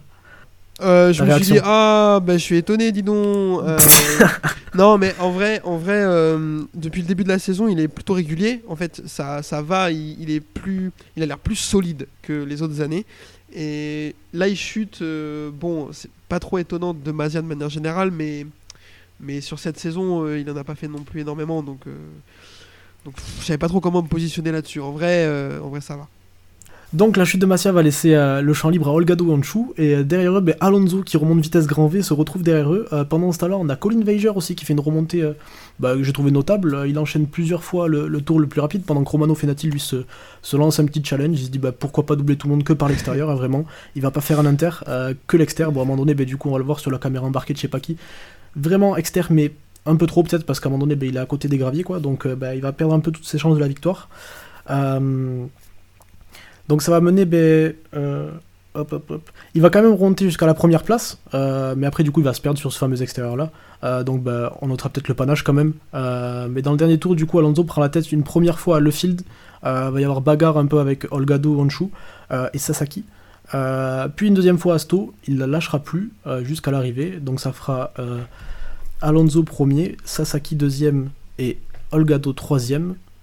Ortola suit à la quatrième place et David Munoz qui fait une belle remontée après avoir été un peu englué dans le paquet vient tirer les marrons du feu et prendre la cinquième place. Un avis sur cette course peut-être Rémi? Euh, moi j'ai trouvé la course elle était assez elle était vraiment cool hein. en vrai la course moto 3 elle était très très belle. Euh, j'ai été déçu pour Honshu parce que moi c'est vrai que c'est lui que j'aime bien que je, que je suis un petit peu. Euh, donc voilà je pensais vraiment qu'il allait pouvoir finir devant le Gado devant, devant Alonso. Bah écoute ça l'a pas fait comme, comme ça peut arriver euh, quelquefois mais, honnêtement la course était, était très intéressante. Celui qui m'a impressionné je le connaissais pas du tout je l'avais jamais remarqué. C'est le 95 là, tu m'as dit c'était Wegener non c'est ça? Ouais, Colin Weiger, ouais. Ouais, Weiger. Et euh, lui m'a impressionné parce qu'il est sorti un peu de nulle part. Euh, il est bien remonté, il était agressif. En montée 17ème, il remonte jusqu'à jusqu'à la- jusqu'à un, podium provisoire et tout. Donc lui, c'était hyper intéressant, j'ai trouvé. Et, euh, et bon, c'est pas pour euh, taper, sur- Lorenzo ou quoi que ce soit, mais c'est le genre de performance justement qu'on a jamais vu du côté français, côté de Lorenzo, et qui manque. Voilà, c'est des, performances comme ça. Et c'est ça qui nous fait dire à la fin qu'aujourd'hui, peut-être que Lorenzo pourrait, pourrait aller dans un autre championnat pour, pour se mettre en valeur. Quoi. Kevin, ton avis sur la course? Euh, bah, elle était très très cool. Comme on a l'habitude de course Moto 3, surtout sur ce circuit, en fait, il se passe souvent des choses, comme on le disait tout à l'heure. David Alonso, je l'attendais pas du tout, encore moins euh, en partant de la 28ème place, donc euh, pas mal. Sasaki, encore, d'habitude, on a, l'habitude de dire il se fait enculer par le destin, encore deuxième, le mec, c'est une catastrophe. Et Olgado, solide, hein, de toute façon, lui, il est là pour jouer le titre, il le sait. Donc il se prend une petite troisième place tranquillement. Et Mazia, il perd quand même pas mal au, dans, dans l'opération. Ouais, parce que du coup, on retrouve Olgado en tête à 141 points, Sasaki deuxième à moins 22, Moisia à moins 33, Ortola moins 34, et Honshu qui ferme le top 5 à moins 42. Euh, bah, en fait, au final, de se retrouver, est-ce que se retrouver au final sur le podium avec une course aussi groupée et aussi disputée? Parce qu'on en a pas parlé, mais c'était quand même euh, un bon groupe de 18, euh, où la petite erreur pouvait vite te faire revenir plus loin. euh, finir sur un podium pas loin, c'est pas plus, c'est pas plus mal. Ouais. Ouais, j'ai vu que c'était la, la- la- la deuxième course la plus serrée dans le top 15 euh, de l'histoire en Moto 3. Par Donc, exemple, euh, c'est très serré quoi. Par exemple, Denis Onchou, je crois que c'est euh, l'avant-dernier virage à Sto, euh, qui se fait complètement élargir. Du coup, ça le ramène vers 11ème, quoi, alors qu'il se battait potentiellement pour le podium ou la victoire. Quoi. Euh, bah, on va enchaîner tout de suite avec le débrief de la course Moto 2. C'est parti. La course Moto 2, donc sur ce circuit de Silverstone, ça n'a pas changé. Ils sont toujours restés au même endroit. Euh, Maxime vous a débriefé les essais, mais vous savez très bien que moi je les regarde pas, j'ai pas le temps. Alors, Paul D'Acosta, euh, all shot de Fermin Aldeguer avec Bosco Scuro et qui Speed Up. Euh, et tout de suite, au départ, on va avoir un strike de Denis Foggia qui se dit euh, Je vais aller prendre les freins dans l'air, on va voir ce que ça se passe. Spoiler alerte, ça se passe pas très bien. Euh, il m'a fait très très peur. Je sais pas vous, mais la moto elle arrive très très vite dans le paquet. Il dégomme trois autres pilotes, je crois. Ça aurait pu très mal se finir. Je sais pas si vous l'avez vu. Ouais. Surtout que le champ de la caméra, mec, tu le vois juste dans l'herbe, tu vois qu'il va arriver, le champ de la caméra se tourne, tu pars sur un autre plan, et là tu vois juste arriver pleine balle au dernier moment, mec. C'était un petit effet suspense, c'était un peu de la torture. Exactement. Euh, derrière, donc, on va avoir une bagarre avec Alonso Lopez qui va tout de suite essayer de prendre la tête et Barry Baltus qui est bien placé, comme on parlait Rémi tout à l'heure, il est sixième. Arbolino dans le bon groupe aussi, pour l'instant, rien à signaler. On va avoir une grosse chute de Jake Dixon qui va se faire un petit peu pousser par Darren Binder. Euh, il va prendre un gros volume. hein. Jake Dixon, il est assez sonné. Euh, petit débat assez rapidement, Rémi. euh, Est-ce que Binder va être pénalisé et Dixon va le découper en interview? Est-ce que c'est justifié ou bon, il n'y a pas grand-chose? Bah, je pense qu'il y a de la frustration pour Dixon, c'est normal parce que il était à la maison et que niveau championnat, peut-être qu'il y croyait encore un petit peu. Après, c'est moi les images, je les ai pas vues sur, euh, sur le contact des deux, des deux pilotes, donc euh, compliqué de juger la, la gravité de la- de l'action ou quoi que ce soit. Euh, mais donc, euh, donc, donc voilà, mais bon, c'est des situations qu'on voit souvent. Donc après, de toute façon, c'est la direction de course. je même pas envie de regarder ce qu'ils ce prennent comme décision parce qu'à chaque Ouais. fois c'est assez contesté et tout. Donc euh, dans tous les cas, c'est comme ça, c'est comme ça. Dans tous les cas, les points, il les récupérera pas, c'est sûr. Donc euh, à partir de ce moment-là, euh, mettre une pénalité à l'autre s'il veut, bon ça, ça fera peut-être euh, du bien à son ego, c'est tout, mais ça lui ramènera pas les points et c'est tout. quoi. Ça ressemblait un peu à ce qu'a fait Alonso à Sablos euh, au. Euh, ça Wow. Alonso Lopez, pardon. Non, ah, je suis pas d'accord. Ah bah vas-y. Je pense que, enfin, ouais, c'est pas du tout là. Il, il vient vraiment se poser sur lui, euh, alors que il- avant, au freinage, il est déjà à côté. euh, Binder, il vient, il vient Bah. vraiment resserrer dessus. euh, de- Enfin, autant euh, il a pas trop à être la Binder, mais autant l'autre il sait qu'il est là et il referme dessus comme si l'autre il allait devoir s'effacer. Enfin, on fait la course à un moment donné. euh, tu te fais sortir, tu te fais sortir, puis après, s'il est frustré, fallait partir plus loin que euh, en qualification quoi. Je pense que en plus, il tape sur la pro facile euh, Binder. C'est vraiment genre. euh, Ouais, je pense que c'est ah oui. n'importe qui d'autre. euh, il dit pas la moitié de ce qu'il a dit. Enfin, il insulte de clown qui devrait être banni et tout. Enfin, que de toute façon, c'est toujours pareil avec lui, que ce soit Moto 3, Moto 2. Enfin, mec, euh, et ce mec-là veut monter en Moto GP. Il va se faire bousculer un peu. Il va faire quoi? Il va aller crier Marc Marquez, c'est un assassin. De toute façon, il fait ça tout le temps. Enfin. euh, je suis Ouais, pas- Il y a vénère, toujours pas des fan. boucs émissaires dans le championnat de toute façon. A Non, mais je suis pas émissaires fan. à Non, chaque fois, mais donc, je trouve ça, je trouve ça, je trouve ça assez, euh, assez mesquin comme comportement pour le coup. Et euh, Après, c'est souvent quand les pilotes ils font ça, c'est souvent c'est la frustration sur le moment. ah mais je, je suis d'accord ils avec essaient toi. de hein. mettre la pression Mais sur. c'est pas euh, sur le moment. hein. C'est vraiment genre il rentre dans son box, il crie, il fuck tout le monde, il jette tout. Et c'est un moment Mm. bien après où il va chercher une interview derrière les box avec un mec. Juste pour Mm. lui chier dessus, je trouve ça. Alors qu'en vrai, la frustration, c'est de ton week-end avant. ouais. Je trouve ça dommage. Après, bah, ouais, je suis d'accord avec toi sur le principe, c'est quand même compréhensible. Enfin, et puis comme tu, comme dit Rémi, il y a beaucoup d'ego et tout. Enfin, après oui, il a peut-être été un peu loin d'interview, mais euh, bon après au, au moins on a des trucs à dire, on n'a pas des pilotes tout lisses quoi. il se passe des choses. Ouais, je suis d'accord avec toi, mais du coup, on a des trucs à dire et c'est pas forcément positif pour le coup. Oui. Euh, derrière, parce qu'il y a une course quand même qui continue, euh, Aaron Canet va passer Fermin Aldegar sous drapeau jaune. On est au deuxième tour, mais c'est important. On reparlera de ça plus tard. On fait des fusils de Tchekhov dans, euh, dans, cet épi- dans ce podcast. Vietti. Ah, t'inquiète, je t'explique. euh, Vietti et Ogura sont nulle part, à- euh, c'est-à-dire 13e et 11e, et Sablos il est encore plus nulle part, mais il est 15e lui. Euh, Canet est très très bouillant, il prend la tête, et on va avoir un long lap pour Binder, comme on l'a dit suite à la chute avec Dixon. Arbolino va se mettre à dégringoler, il est pas du tout dans le rythme, et devant, Aaron Canet s'échappe, on va avoir une chute d'Alonso Lopez, pas vraiment étonnant, je sais pas si vous en pensez, mais c'est un mec qui est, qui est coutumier de ce genre de choses, Rémi. Ouais, mais pour moi, après, c'est c'est un jeune pilote et honnêtement, je, je, je- pense que c'est ça peut être un, un, un prétendant au titre l'année prochaine. Donc, euh, honnêtement, ça, ça me dérange pas sur des saisons comme ça où il, il est, il est capable de se mettre au tas. C'est sa deuxième saison, euh, première saison complète, parce que la dernière saison, il a fini, Ouais, il a, il a- a fini je crois. La première saison, l'année dernière, il il fait 13 courses. Ouais, il fait 13 courses, c'est ça. On fait une bonne saison quand même, mais pas à totalité non plus. Exactement. Bref, moi pour moi, euh, pour moi je m'en fais pas trop. Je pour moi il a de la vitesse, euh, il va être là. C'est juste pour le team, c'est chiant parce que bah, les pauvres ils doivent payer pas mal de carénage et, et de pièces. Mais excepté ça, euh, excepté ça, non. Moi, après dans tous les cas, moi niveau Moto 2, le seul que je suis avec euh, assiduité c'est Manuel Gonzalez parce qu'il vient du super sport et que je- on, on connaît bien du coup euh, avec le GMT, parce qu'on s'est bien battu contre lui en super sport. Donc je suis bien curieux de savoir jusqu'où il va monter. Il est dans le giron Yamaha, etc. Donc lui m'intéresse pas mal. Et c'est surtout lui que je suis beaucoup et qui, là, j'ai l'impression qu'il y a un déclic qui est passé sur cette course-là. Là, les essais, il y a eu des essais Moto 3, Moto 2 là, le lendemain de la course.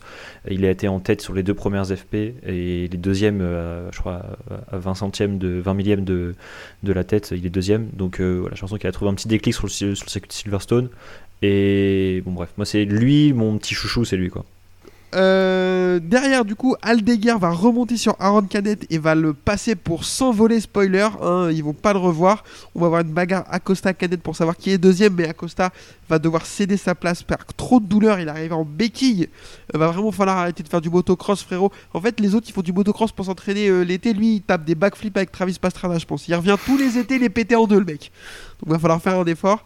On va avoir une victoire de Fermin Aldeguer, sa première en carrière devant Aaron Canet qui lui n'a toujours pas gagné de course.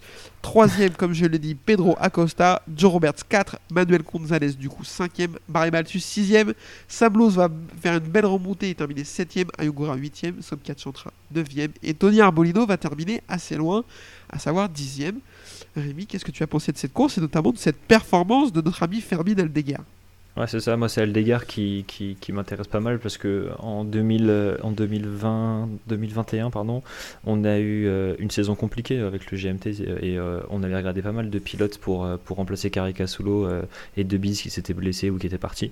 Euh, et moi, je regardais pas mal dans ce championnat-là, championnat d'Espagne à l'époque où il se battait avec Alonso Lopez justement. Euh, ça n'avait pas pu se faire, mais euh, dès le début, on sait que c'est le gros talent à suivre. Euh, moi, je pense même que en termes de, performance, il est capable d'être devant Pedro Acosta. Euh, je pense vraiment qu'il peut être très très fort. Et donc euh, voilà, il concrétise. Bah, pareil, un peu comme Alonso Lopez, je les vois vraiment les deux ensemble. Ils ont ils sont battus en championnat d'Espagne en Moto 2. C'était les deux concurrents euh, quand ils travaillaient. Ils, ils étaient chez chez Speed Up en, championnat d'Espagne. Ils se battaient ensemble. Pour moi, l'année prochaine, je vois les deux se battre ensemble pour le titre. Et, et honnêtement, bon, peut-être une petite pièce sur Aldeguer parce qu'il a déjà battu Lopez sur le championnat d'Espagne et qu'en termes de talent pur, j'ai l'impression qu'il est légèrement au-dessus. Mais Lopez, il a grave surpris depuis son arrivée en Moto 2, donc c'est pas gagné. Et voilà, pour moi, il confirme. Et les deux, ils sont un peu sur leur chemin de construction de, de carrière pour avoir une année d'or l'année prochaine ou dans deux ans. Quoi. Yes. Euh, Maxime, un petit mot sur la course en général, euh, sur ce que tu veux, Aldeguer ou autre chose? Ben, Aldeguer, euh, ça ça fait plaisir de le revoir à ce niveau-là, euh, parce que quand il est arrivé, euh, il avait, moi je pense qu'il m'avait quand même assez marqué, euh, jusqu'à ce que Lopez arrive et que ça fasse un peu le contraste. Et puis il avait eu quelques, courses où, ça s'était pas fait, il avait vraiment beaucoup perf et euh, il y avait eu quelques erreurs qui avaient gâché la fête. Là il concrétise, c'est bien, euh, donc ça fait plaisir, parce que je pense que comme disait, euh, comme disait Rémi, c'est un des plus gros talents et un de ceux qu'on attendait le plus en moto de cette année, donc... bah, ça va venir un peu pimenter et redistribuer les cartes, quoi. Peut-être pas pour le championnat, mais au moins sur quelques GP. Ça en fait un de plus qui peut venir, venir jouer la gagne. Yes, euh, bah, moi je suis assez d'accord avec ça et j'aime bien ce- cette petite prédiction de Rémi qui dit qu'on aura un affrontement euh, Lopez-Aldeguer l'année prochaine. J'aime bien ça. Euh, un petit point championnat, messieurs, ça vous dit? Acosta repasse en tête du championnat pour deux points devant Tony Arbolino. Attention, là va falloir se ressaisir pour Arbolino parce que Acosta il se pose plus de questions maintenant. Ouais, moi, je pense que je, moi je mettrais peut-être une petite pièce sur, euh, sur Arbolino à la fin de, à la, fin de la saison. Ah ouais? Ah ouais? Même si ça peut surprendre, ouais, moi je mettrais peut-être une petite pièce. Euh, je pense que si jamais, avec les, les- les- ce qu'il a dans la tête à Acosta, vu son ego, si le MotoGP ça se passe pas bien au niveau du projet, il peut y avoir de la frustration et ça peut redistribuer les cartes. Donc si je devais parier un petit, un petit, un billet un truc comme ça, je mettrais sur Arbolino, juste pas par rapport euh, au, talent ou à la performance ou quoi que ce soit, plus par rapport à l'impact que peut avoir l'extérieur sur euh, la moto, sachant qu'en moto 2 ça se joue pas à grand chose à chaque fois. Et je pense que ça peut jouer sur un pilote comme ça, le fait de pas avoir son futur. Si c'est sûr qu'il va en MotoGP, ok, je dis rien. Mais si jamais ça continue d'être flou comme ça et que dans, dans les coulisses ça se concrétise pas trop et qu'il repart pour du Moto 2, peut y avoir de la frustration. Et je pense qu'Arbolino il peut, euh, il peut, il peut en tirer une épingle, son épingle. Alors moi j'ai une question à te poser du coup. Euh, Ouais. euh, est-ce que quand tu es quelqu'un comme Acosta, qui a absolument envie de monter et qui est sûrement très bien entouré, est-ce que tu penses que KTM c'est sa seule solution ou il n'y a pas déjà des contacts ailleurs? Si, si, si, mais après, c'est juste qu'aujourd'hui, le seul endroit où tu sais qu'il y a de la place, c'est du côté de chez Honda, parce que chez LCR, il y a de la place. Mais dans tous les cas, eux, ils se réservent un pilote japonais, parce que ce sera Mhm. soit Nakagami, soit Ogura, soit quelqu'un d'autre. Euh, donc au final, il n'y a qu'une place. Et, et le- chez Honda, on parle plutôt de Zarco, on parle de pilotes expérimentés, etc. Donc à la fin de la fin, pour moi, il n'y a pas de place. Honnêtement, pour moi, il n'y a pas de place pour le Même chez, pour le même chez MotoGP. Grésini? Chez Grésini, non, impossible. Non, non, non, mais moi, Ok. chez- pour moi, Grésini, ils mettent, euh, pour moi, Grésini, ils mettent, euh, ils mettent Marquez avec quelqu'un. Ils mettent Alex Marquez avec quelqu'un. Ok, Euh, tu mets pas Alex Marquez avec Pedro Acosta si t'as l'occasion de le faire? Moi, je pense. Moi, honnêtement, euh, enfin, si j'ai l'occasion de le faire, honnêtement, bien sûr. parce que. Ah ouais? Non, non, non, en fait, en fait, c'est que, en ter- je dirais non, parce que euh, moi, je mettrais pas Alex Marquez comme pilote numéro 1. Pour moi, c'est pas un pilote qui est capable encore de, de pouvoir, euh, de pouvoir être performant sur un championnat entier. Il va continuer de faire des erreurs, je pense, l'année prochaine encore. Et j'aurais Ok. besoin de quelqu'un qui m'apporte un peu de régularité. Si je me retrouve avec un Dijan Antonio bis, s'il le vire, Dijan Antonio, c'est parce qu'ils veulent un pilote qui, qui va pas finir euh, dans les, dans, dans- en dehors des points, quoi. Donc euh, pour moi, quand tu es la Ducati, tu sais que tu peux avoir euh, deux motos dans une équipe. Il faut se dire ça en vrai. C'est que dans une équipe, le moment où tu es capable d'avoir une moto et des pilotes qui peuvent gagner des courses, sur euh, 10 saisons, ça va t'arriver sur deux ou trois saisons, tu vois. Et encore, c'est un excellent ratio, tu vois. Des fois, les teams, ils vont être bons sur une saison, sur 15 ans, tu vois. Et Ouais. du coup, quand tu as ça, pour moi, ils veulent, il faut concrétiser ça par des, par des victoires, etc. Ils peuvent le faire avec Alex Marquez de temps en temps, mais derrière, il faut prendre un pilote qui, qui capable de mettre du gaz, tu vois. Donc pour moi, je prends, si je prendrais plutôt un Zarco Marquez, tu vois. Euh, et, et voilà. Mais après, c'est mon avis personnel, ça se trouve, euh, Bien ça sûr. pas du tout être Mais ça. c'est hein. intéressant d'en Mais- discuter parce que t'as notre ouais. point de vue que nous, je pense. Nous, on serait très bêtes et genre un peu en, en mode My Team euh, ou, un truc comme ça, un peu débile. Genre, Ouais, on, mettrait Team, tout- un peu, genre. on, on mettrait tous les bons dans la même équipe, on dirait ouais, c'est trop fort, ça marche. Mhm. C'est ça, mais voilà. Après, c'est mon petit, c'est mon petit truc, mais ça se trouve, euh, c'est voilà, un petit pari comme ça que je fais. En tout cas, moi, je suis plus pour Arbolino pour euh, pour ce côté-là, que je trouve- que je trouve marrant, quoi. Moi, je penserais presque, tu vois, l'inverse. Je dirais presque que Arbolino, il peut peut-être se faire trop de mal à la tête avec le titre et absolument vouloir monter. Et genre, mais terminer la saison, mais au fond du fond, genre. Ouais, c'est possible aussi. Non, en vrai, les deux, c'est possible. hein.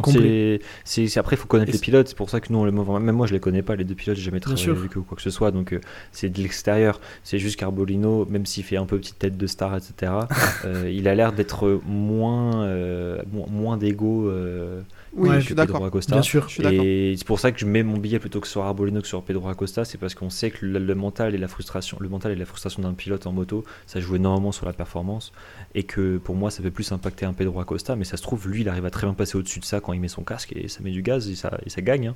J'en sais Ouais. rien, mais ça va être un vrai test pour les deux pilotes dans tous les cas. T'as raison. Yes, euh, c'était super intéressant. Je vous propose qu'on enchaîne avec le MotoGP, ça vous dit? Let's go. Allez, c'est parti.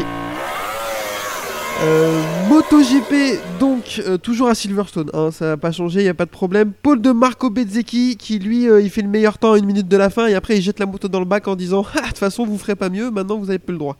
Donc ça c'est vraiment une belle technique. Zarco 9ème et Fabio Quartararo 22ème dernier, c'est catastrophique, ça lui était jamais arrivé dans sa carrière en MotoGP. Dans les petites catégories, je ne sais pas, mais je crois pas. Euh, derrière la course sprint, je vais pas vous la détailler parce que, parce que ce sera trop long. Sinon, elle va se dérouler en pneu pluie sur une piste séchante. On va avoir un all shot de Bezzecchi et un Miller très saignant. Zarco va démarrer prudemment, mais va remonter tout le monde pour terminer quatrième. Avec une, on va avoir une victoire de Alex Marquez devant Bezzecchi et Vignales. Et Quartaro gagnera une place et terminera 21ème. Euh, rapidement, messieurs, cette course sur la pluie, c'était quand même assez sympa. Euh, Rémi. Ouais, moi j'ai vraiment bien aimé. Euh, je l'avais fait en plus euh, sur Twitch. J'avais regardé sur Twitch euh, avec 3-4 mecs, pas plus, parce que pas encore grand monde. va venir, ça va venir. Mais, ça va venir, mais en tout cas c'était très cool. J'ai bien aimé, surtout que bon, le seul truc qui est dommage, c'est que j'étais surpris de voir tout le monde partir en pneu pluie et d'avoir personne en intermédiaire ou de prendre le pari des slicks. Euh, parce que honnêtement, je pense qu'il y aurait pu avoir de l'intermédiaire euh, qui se mette sur la piste, parce que c'était très très sec dès le début quand même. Et c'était une course qui était euh, bon, voilà, je pense qu'on n'en verra pas comme ça dans la saison parce que c'est en fait ils ont roulé sur le sec avec des pneus pluie au final quoi. Ouais. Donc donc voilà, mais c'était une course qui était hyper cool. C'est qui derrière? Attends, c'est Bezzecchi qui remonte très fort sur Bagnaia? Non, c'est Sur Alex Marquez. non, c'est- Ouais, c'est- non, sur Alex Marquez, Ouais, c'est ça. sur Alex la fin, Marquez. ouais. Et, euh, et bon, bah voilà, c'était très cool, honnêtement. Euh, Moi, j'ai bien vibré jusqu'à la fin. Zarco, c'était très bien aussi. Je pense que c'était Ouais. compliqué de, de faire mieux. C'était, il, avait, il avait raison de partir prudemment. En vrai, mieux vaut finir quatrième comme ça que. Euh, attends, troisième ou quatrième, il finit j'ai le Quatrième, quatrième. Quatrième, hein, quatrième, ouais. quatrième que de, que de se mettre par terre au début. Donc euh, voilà, moi pour moi c'est- c'était une course qui était hyper sympa et voilà mention euh, mention spéciale à Morbidelli qui termine très très loin alors qu'il était bien placé. que, Ah, on lui fait la bise. euh, Maxime, un mot rapide sur cette course sprint Mot rapide, qu'est-ce qu'on n'a pas parlé Bagnaia, euh, qui euh, sûrement dû à sa chute en Q2 ou un truc comme ça, a une moto sûrement un peu cassée en, en sprint et, et qui va juste avoir aucun rythme. Euh, voilà, c'est un peu ce qui m'a marqué à part ce que- ce qu'on a dit. Yes. Euh, course du dimanche, du coup, all shot de Jack Miller avec du grabuge au départ. Martin va se retrouver large. Touchette d'Alex Marquez qui va casser son aileron. Ça va être un peu compliqué pour tout le monde, mais pas de chute. Bezzecchi et Bagnaia sont tout de suite dans le rythme et ils vont s'échapper. On a un bon départ de Zarco. En fait, il va bien sortir de la grille, mais il va avoir du mal à trouver du rythme. On va en reparler parce que c'est assez intéressant ce qui lui est arrivé. Euh, très très bon départ de Fabio Quartararo. Par contre, à l'inverse de la course de la veille, il est 16ème après un demi-tour. Euh, et très bon départ aussi de Alex Espargaro qui lui va gagner 6 places en un tour. Bagnaia va passer en tête, il va être très tranchant comme on va rarement, comme je trouve on l'a rarement vu. Et Vignales va complètement sortir Miller, je pense qu'il est allé le voir à la fin à mon avis, ça n'a pas dû bien se passer entre les deux. Chute de Mir qui est étonné. C'est bien, ce qu'il se volait. Quartaro va très bien remonter, il est 13ème après 3 tours, il va être assez impressionnant. Et Zarco lui se place en 6ème place. Bagnaia et Bezzecchi commencent à s'échapper tous les deux. Et c'est les deux copains, comme dirait notre ami Laurent Rigaille, qui vont euh, se faire euh, la bagarre. Alex Marquez va devoir abandonner, c'est assez dommage parce que je m'attendais à beaucoup de lui sur ce- cette course du dimanche. Et on va avoir une chute de Marco Bezzecchi euh, qui va décider de freiner dans le virage. Lui il s'est dit je vais attendre le virage et je vais freiner après, voir si ça fonctionne. Spoiler pas du tout. On va revenir après, monsieur, dessus, ne vous inquiétez pas. Euh, Alex Espargaro, lui, va trouver du rythme et il va enchaîner 3-4 tours très très très rapides. Il va revenir sur Peko Bagnaia. Je pensais que après la chute de Bezzecchi qu'on n'allait pas revoir Peko, pas du tout. Zarco lui de son côté dégringole. On ne sait pas pourquoi pour le moment, mais on va l'apprendre plus tard. Derrière, Vignales, Binder et Oliveira vont aussi retrouver du rythme. Et là, notre ami préféré arrive, à savoir la pluie. Alors moi j'adore les courses comme ça. Euh, Il y a des gens, c'est pas leur cas, je sais pas comment c'est possible. Quartaro va continuer sa remontée dans la roue de Jorge Martin. Et euh, devant Oliveira, un rythme de fou furieux. Ils vont nous faire une grosse bagarre à 4 en l'attendant. Euh, il va tous les récupérer. Bagnaia est solide. Il se fait doubler. Il repasse tout de suite. On se dit qu'il. Enfin, à ce moment-là de la course, pour moi, c'est acté, c'est pour lui. Chute de Marc Marquez sur un contact avec Bastianini. Personne n'était tombé non plus, malheureusement. Certains pilotes vont essayer de changer de moto, à savoir Dija, Lekona, Morbidelli et Nakagami. Spoiler alerte, c'était pas une bonne idée. Euh, Fabien Quartararo est 7ème quand un accrochage avec Marini va transformer sa M1 en 700 Ténéré et ça ne marche beaucoup moins bien, on va pas se mentir. Derrière, on a une bagarre Binder, Vinales, Oliveira pour la troisième place pendant que Espargaro prépare son offensive sur Bagnaia qui va fonctionner dans le dernier tour. Victoire de Alex Espargaro devant Bagnaia et Binder. Je prends le classement tout de suite, messieurs, pour vous dire que tac, Joan Zarco termine à la 9 Neuvième. place et Fabio Quartararo à la 15e. Euh, Rémi, qu'est-ce que tu as pensé de cette course et qu'est-ce qui t'a marqué? Moi, ce qui m'a marqué déjà, c'est l'erreur, la grosse erreur de Bezzecchi. Pour moi, c'est le vraiment c'est le côté dommage de la course où on se dit que pour le championnat, vraiment, c'est enfin cette erreur à ce moment-là, c'est vraiment le pire moment parce qu'il nous met la possibilité, enfin voilà, l'eau à la bouche. On a l'impression que le championnat il va se relancer, qu'il va se battre avec Bagnaia, etc. et que ça peut, enfin tout peut changer pour la fin de championnat. Et même s'il finissait 4 ou 5, je m'en fiche. Mais honnêtement, de chuter à ce moment-là, c'était dommage. Donc euh, bon, il a fait une erreur. Après, bon, c'est sa première saison où il est ultra compétitif, sa deuxième saison MotoGP. Donc euh, voilà, on va pas lui en vouloir, mais c'est, juste dommage par rapport à ça. Euh, là où j'étais plutôt surpris, c'est la remontée de Quartararo. Euh, partir 22e, il revient, il revient 7e euh, euh, avant de se taper avec Marini, enfin de taper Marini et de, de, voir son carénage qui part en cacahuète et de finir 15e. Mais voilà, je trouve que c'était quand même honnête. Je sais même pas si- s'il était parti euh, 12e ou 13e, s'il aurait fait beaucoup mieux. Donc euh, ça, c'était quand même pas trop mal. Bah, la Zarco, voilà la déception par rapport à la performance, mais apparemment, il a eu un problème de surchauffe avec ses pneumatiques. Et puis, euh, non, moi, ce, qui, ce que j'ai trop kiffé, c'est la, lutte pour le podium avec Oliveira qui remonte. euh, et la victoire d'Espargaro, je suis dégoûté parce que j'aurais dû mettre sur Twitter que je pariais euh, sur Espargaro pour la victoire parce que j'ai regardé la FP2 et euh, j'ai vu qu'il avait fait son, il avait pris la tête de la FP2 avec un pneu de 20 tours euh, qui faisait le meilleur temps et quand il est ressorti avec un pneu neuf qu'il a mis 6 dixièmes à tout le monde, j'ai dit il est au-dessus de tout le monde, lui c'est sûr qu'il gagne la course Ouais, sur le était sec. En FP2 était monstrueux. Monstrueux. Et honnêtement, euh, pour moi, je, je- je- c'est lui sur lequel il n'y a, y a pas de surprise parce qu'il a juste été un ton au-dessus de tout le monde. Euh, et la pluie, ça, et puis sa position pourrie sur la grille, il part 12ème. Euh, voilà. Mais sinon, pour moi, c'est le, le- gros point. Le mec qui est classé S tiers, c'est lui. quoi. Euh, Maxime, qu'est-ce qui t'a marqué sur cette course? Euh, bah, pareil que, Rémi, la remontée de Quartaro, euh, ce qui me marque un peu, c'est que. bah, en fait, je sais pas si c'est Yamaha ou si c'est lui qui est perdu au final, euh, ou si c'est lui qui arrive pas à trouver vraiment des sensations sur la moto. Parce qu'il attaque la course avec une moto complètement différente de celle qu'il avait essayé en practice, et au final, il se retrouve à avoir un rythme de ouf, alors qu'il dit euh, à la fin des practices, non, ça change pas grand chose. Et une fois en course, il y va YOLO, au final, ça marche. Donc, euh, peut-être que, enfin, au moins Rins, euh, c'est pas mal. J'espère qu'il aura peut-être un feedback pour aider Yamaha parce que je suis pas sûr que Qu- Quartaro va très vite sur une moto. Après, euh, est-ce qu'il est pilote pour développer? Je, je suis pas sûr. De mon humble avis. Non, je suis d'accord, ça, avec ça.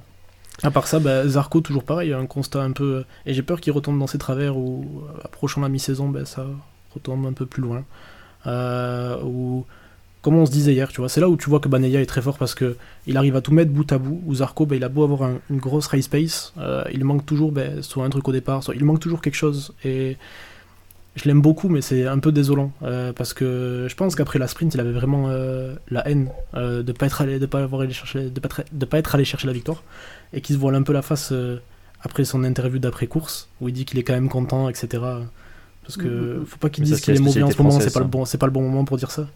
Pardon Ouais, c'est la spécialité française en vrai. Le truc où il manque toujours quelque chose pour y aller, etc. On, on l'a- souvent, quoi. que ce soit sport moto ou très chose. quoi. frustrant. Ouais, ouais. Ah mais Bah, c'est frustrant FFL, parce que ce mec-là, c'est quand même quelqu'un qui a été gagné. c'est quand même un gars qui, est, qui, qui a gagné des championnats, quoi. C'est quelqu'un qui sait gagner, qui sait. Et j'arrive pas à m'expliquer pourquoi ce mec qui, va, qui sait aller vite, qui. Mec, quand il est lancé dans sa course, c'est c'est vraiment un des tout meilleurs. Et euh, au départ, il y a toujours ce truc-là. Ah, C'est surtout ça en ce moment, et c'est pas facile, hein, attention. Mais il y a toujours ce moment où lui, il est pas sûr, alors que les autres, ils arrivent à être incisifs, du coup, ça le met loin. Moins qu'avant, mais ça le met toujours loin. Et, après, remonter, c'est compliqué. C'est un peu mon point frustrant du week-end. Ouais, je suis d'accord avec ça. Alors en fait, ce qui s'est passé, c'est qu'il dit en interview qu'il a eu un problème de surchauffe de son pneu avant et qu'avec le nouveau règlement, en fait, euh, il, a, été obligé de ralentir le rythme pour que son pneu baisse en température et qu'il puisse rentrer dans le range de pression euh, qui est acceptable. Et quand tu regardes son analyse de rythme, je l'ai mis sur Twitter et tout le monde disait Ah, pour une fois que t'es sérieux et tout. Euh, merci, j'essaye des fois. En fait, sur les tours 4, sur les tours, de- de- des tours 4 à 9, il est grosso modo dans le rythme de Magnaya. Grosso modo. Il n'est pas pile poil, mais il est vraiment pas très loin. Sur les tours 10 à 15, il prend 2 secondes au tour. Et sur les tours 15 à 20, il est plus rapide que Bagnaia. Donc vraiment comme si euh, il avait commencé à lancer sa course à partir du tour 4, qu'il avait été obligé de couper après parce que sinon, eh ben, en termes de règlement, il y était plus, il, aurait pu se faire déclasser. Et que quand son pneu était redescendu dans des valeurs acceptables, là il avait remis le gaz qu'il avait et il était de nouveau rapide. Donc il n'aurait pas gagné la course. Je ne suis pas- je en train de dire qu'il aurait mis deux secondes à tout le monde, mais sans ce problème. Alors, ce problème, il est peut-être lié à un choix de pneus discutable, etc. J'en doute pas. Enfin, il y a pas. de- Mais sans ce problème, potentiellement, il est dans le premier groupe, quoi. Pour moi. Bah, je pense qu'il y a deux choses euh, à prendre en compte. C'est euh, de un, bah, les gens de devant ont mieux géré son, leur pneu avant que lui, du coup. Euh, Ouais. Et de deux, euh, la fin de course est moins, moins interprétable. Je suis pas français, mais c'est pas grave. Moins voué à, Si, si. à l'interprétation. euh, euh, que ça, parce que bah, tout simplement à la fin, Bagnaia il a une pression, il doit défendre et Bien sûr. s'attaquent tous. Euh, alors que lui a piste libre et son pneu a bien refroidi, de ce que je comprends. Euh, donc euh, je suis, je suis pas si sûr. Je pense que vraiment dans, sa, dans son choix d'avant-course et dans sa gestion du pneu, je veux pas jeter la pierre, attention, mais, mais, euh, mais il a été moins bon que les autres, tout simplement. Euh, Parce que, parce que, la, juste- cou- enfin, parce que la course, c'est pas juste genre aller vite et faire des temps autour. Au final, c'est là qu'on se rend compte que vraiment tout mettre à bout, c'est compliqué. C'est ben, gérer sa pression des pneus, faire le bon choix au départ, être incisif, etc. Enfin, Yes. c'est. Euh, je voulais juste qu'on fasse. alors, Enfin, je suis d'accord avec sur Zarco, il n'y a pas de souci. Et je suis d'accord avec ce que tu disais tout à l'heure, c'est on comprend pas ce qu'il y a, euh, pourquoi il n'arrive pas à tout mettre bout à bout, et parce qu'il y a tout ce qu'il faut. Donc, euh, on espère que ça va venir. Son avenir en dépend. Euh, je voulais qu'on refasse un petit point vite fait sur Monsieur Enea Bastianini, euh, qui est revenu de blessure maintenant il y a quelques courses et qu'on ne voit pas. Euh, que ce soit en séance d'essai, etc. ou en course, on ne le voit pas beaucoup. Il va terminer cette course nulle part euh, vu qu'il va tomber, euh, c'est être percuté par Marc Marquez. Euh, mais on va pas le voir du tout, que ce soit du week-end en qualif en course et tout, il est nulle part. Euh, Rémi, comment tu analyses sa, sa saison? Alors, on sait qu'il a la blessure en début de, de- sur la première course sprint au Portugal. Est-ce qu'on peut tout mettre sur le dos de la blessure ou est-ce qu'il y a un peu plus que ça?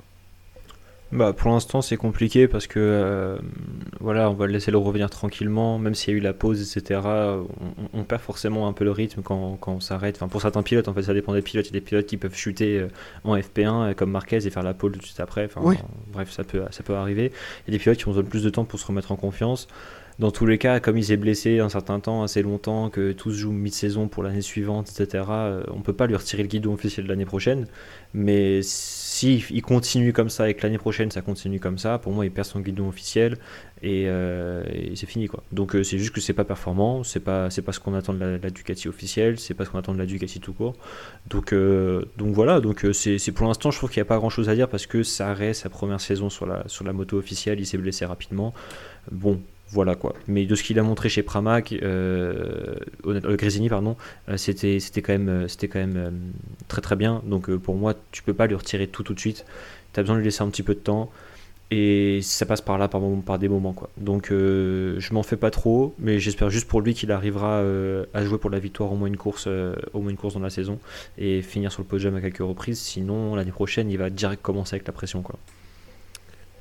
Euh, C'est difficilement mieux résumable. Euh, Maxime, est-ce que tu as un avis là-dessus? Euh, J'approuve. Ouais, en, en plus, euh, moi, je- c'est un pilote que j'attendais beaucoup et que j'avais envie de voir euh, perf sur la Ducati et rentrer un peu dans, dans la tête de, de Bagnaia. Euh, bon, c'est dommage, mais ouais, je suis un peu comme toi, Rémi. Je, je suis pas trop inquiet pour le moment. Je pense que ça va Ouais. revenir.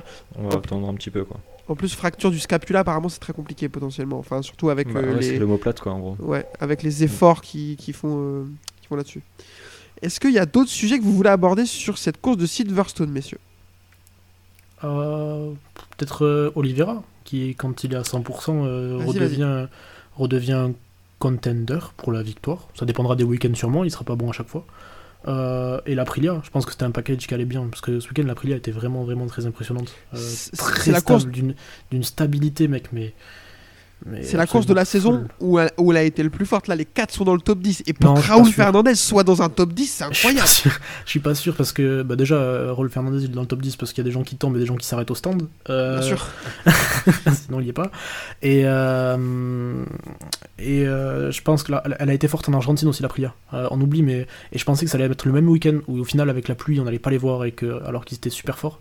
Mais je trouve qu'elle est d'une stabilité en, en virage euh, absolument folle. Elle a une capacité à enchaîner, à rester stable et à avoir une traction en sortie de virage qui est qui est, qui est incroyable et rien que de visuel je la trouve super impressionnante. 100% d'accord avec ça. Euh, est-ce que Rémi, tu veux revenir sur cette Aprilia ou est-ce qu'on peut faire, on fait un point classement? On peut faire un point classement, vas-y. Euh, Bagnaia est en tête avec 214 points et c'est Martin qui reprend la deuxième place. Il est à 41 points et Bezzecchi troisième à 47. Euh, ça commence à devenir beaucoup là. Alors après, il y a plus de points à prendre avec les sprints, mais 41 points et 47 points, ça commence à faire beaucoup de retard sur un mec comme Bagnaia qui euh, fait plus beaucoup d'erreurs depuis le début de la saison là.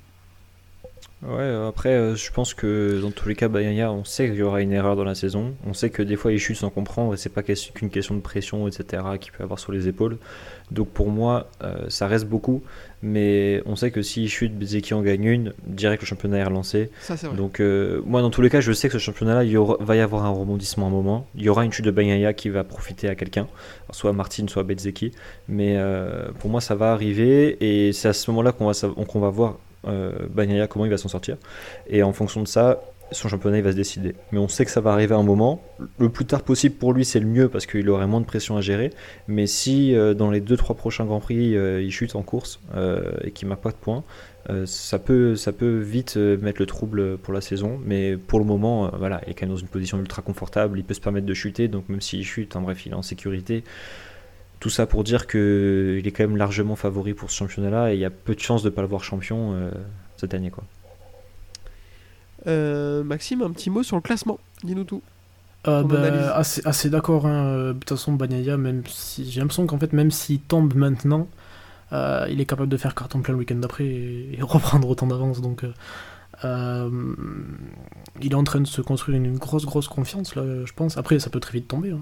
on, on le connaît. Mais je pense qu'il est bien là. Et puis surtout que bon, Bezzeki, euh, faut pas trop lui en tenir rigueur, quoi, parce que ben, on n'y attendait pas, on l'attendait pas à ce niveau-là du tout. Euh, c'est que du bonus pour lui. Euh, Deuxième année, il joue le titre, sur une moto qui est pas du site en plus. Donc, euh, non, non, euh, rien d'étonnant pour l'instant sur le MotoGP. Yes, je suis d'accord avec vous, je vais pas vous paraphraser, et puis cet épisode est bien trop long, il va être temps de conclure. Du coup, je vous remercie, je te remercie particulièrement Rémi d'être passé, d'avoir accepté l'invitation. Mais merci à vous, c'est trop Euh, cool en vrai, j'ai kiffé. Ah bah, J'allais dire, on espère que tu as passé un bon moment, parce qu'on a une petite tendance à faire peur aux gens, donc on espère que c'est pas le cas. Non, non, non, pas de problème. Ça va, c'est ok. Euh, on te souhaite de bonnes chances dans tes activités diverses dont tu nous as parlé au début de la de l'épisode. Et on va linker ton, ta chaîne Twitch. Euh, surtout, on va retweeter à balle quand tu seras en live. Euh, on espère que plaisir, merci beaucoup. on espère que tu nous inviteras dans tes live Twitch quand tu auras euh, 15 000 viewers et, euh, et que tu passeras chez Squeezie, etc. Quoi. Euh, ouais, écoute, j'espère, j'espère, j'espère. Mais Jack, quand j'en ai 10, euh, je t'invite, t'inquiète. Ça marche, pas de souci. Euh, merci Maxime. Euh, mais bon, toi, t'es là tout le temps, donc euh, je te remercie tout le temps, y a pas de problème. Avec plaisir, mec. Merci à toi. Euh, Merci à Rémi d'être passé. euh, je finis quand même. non, merci à Rémi d'être passé. C'était super intéressant. Euh, super avis. Le mec est trop à l'aise. Trop fort. Euh, euh, Merci. Voilà quoi. Euh, pour, on vous rappelle pour nous écouter Spotify, Deezer, Apple Podcast et YouTube et pour nous suivre Twitter et le groupe Facebook Leadership du MotoGP. Euh, une nouvelle fois merci messieurs, Rémi tu reviens quand tu veux et on se retrouve dans deux semaines pour Spielberg et ce coup-ci euh, j'y vais pas donc il y a pas de piège. À plus tout le monde, ciao, merci. Allez salut, merci beaucoup. Salut.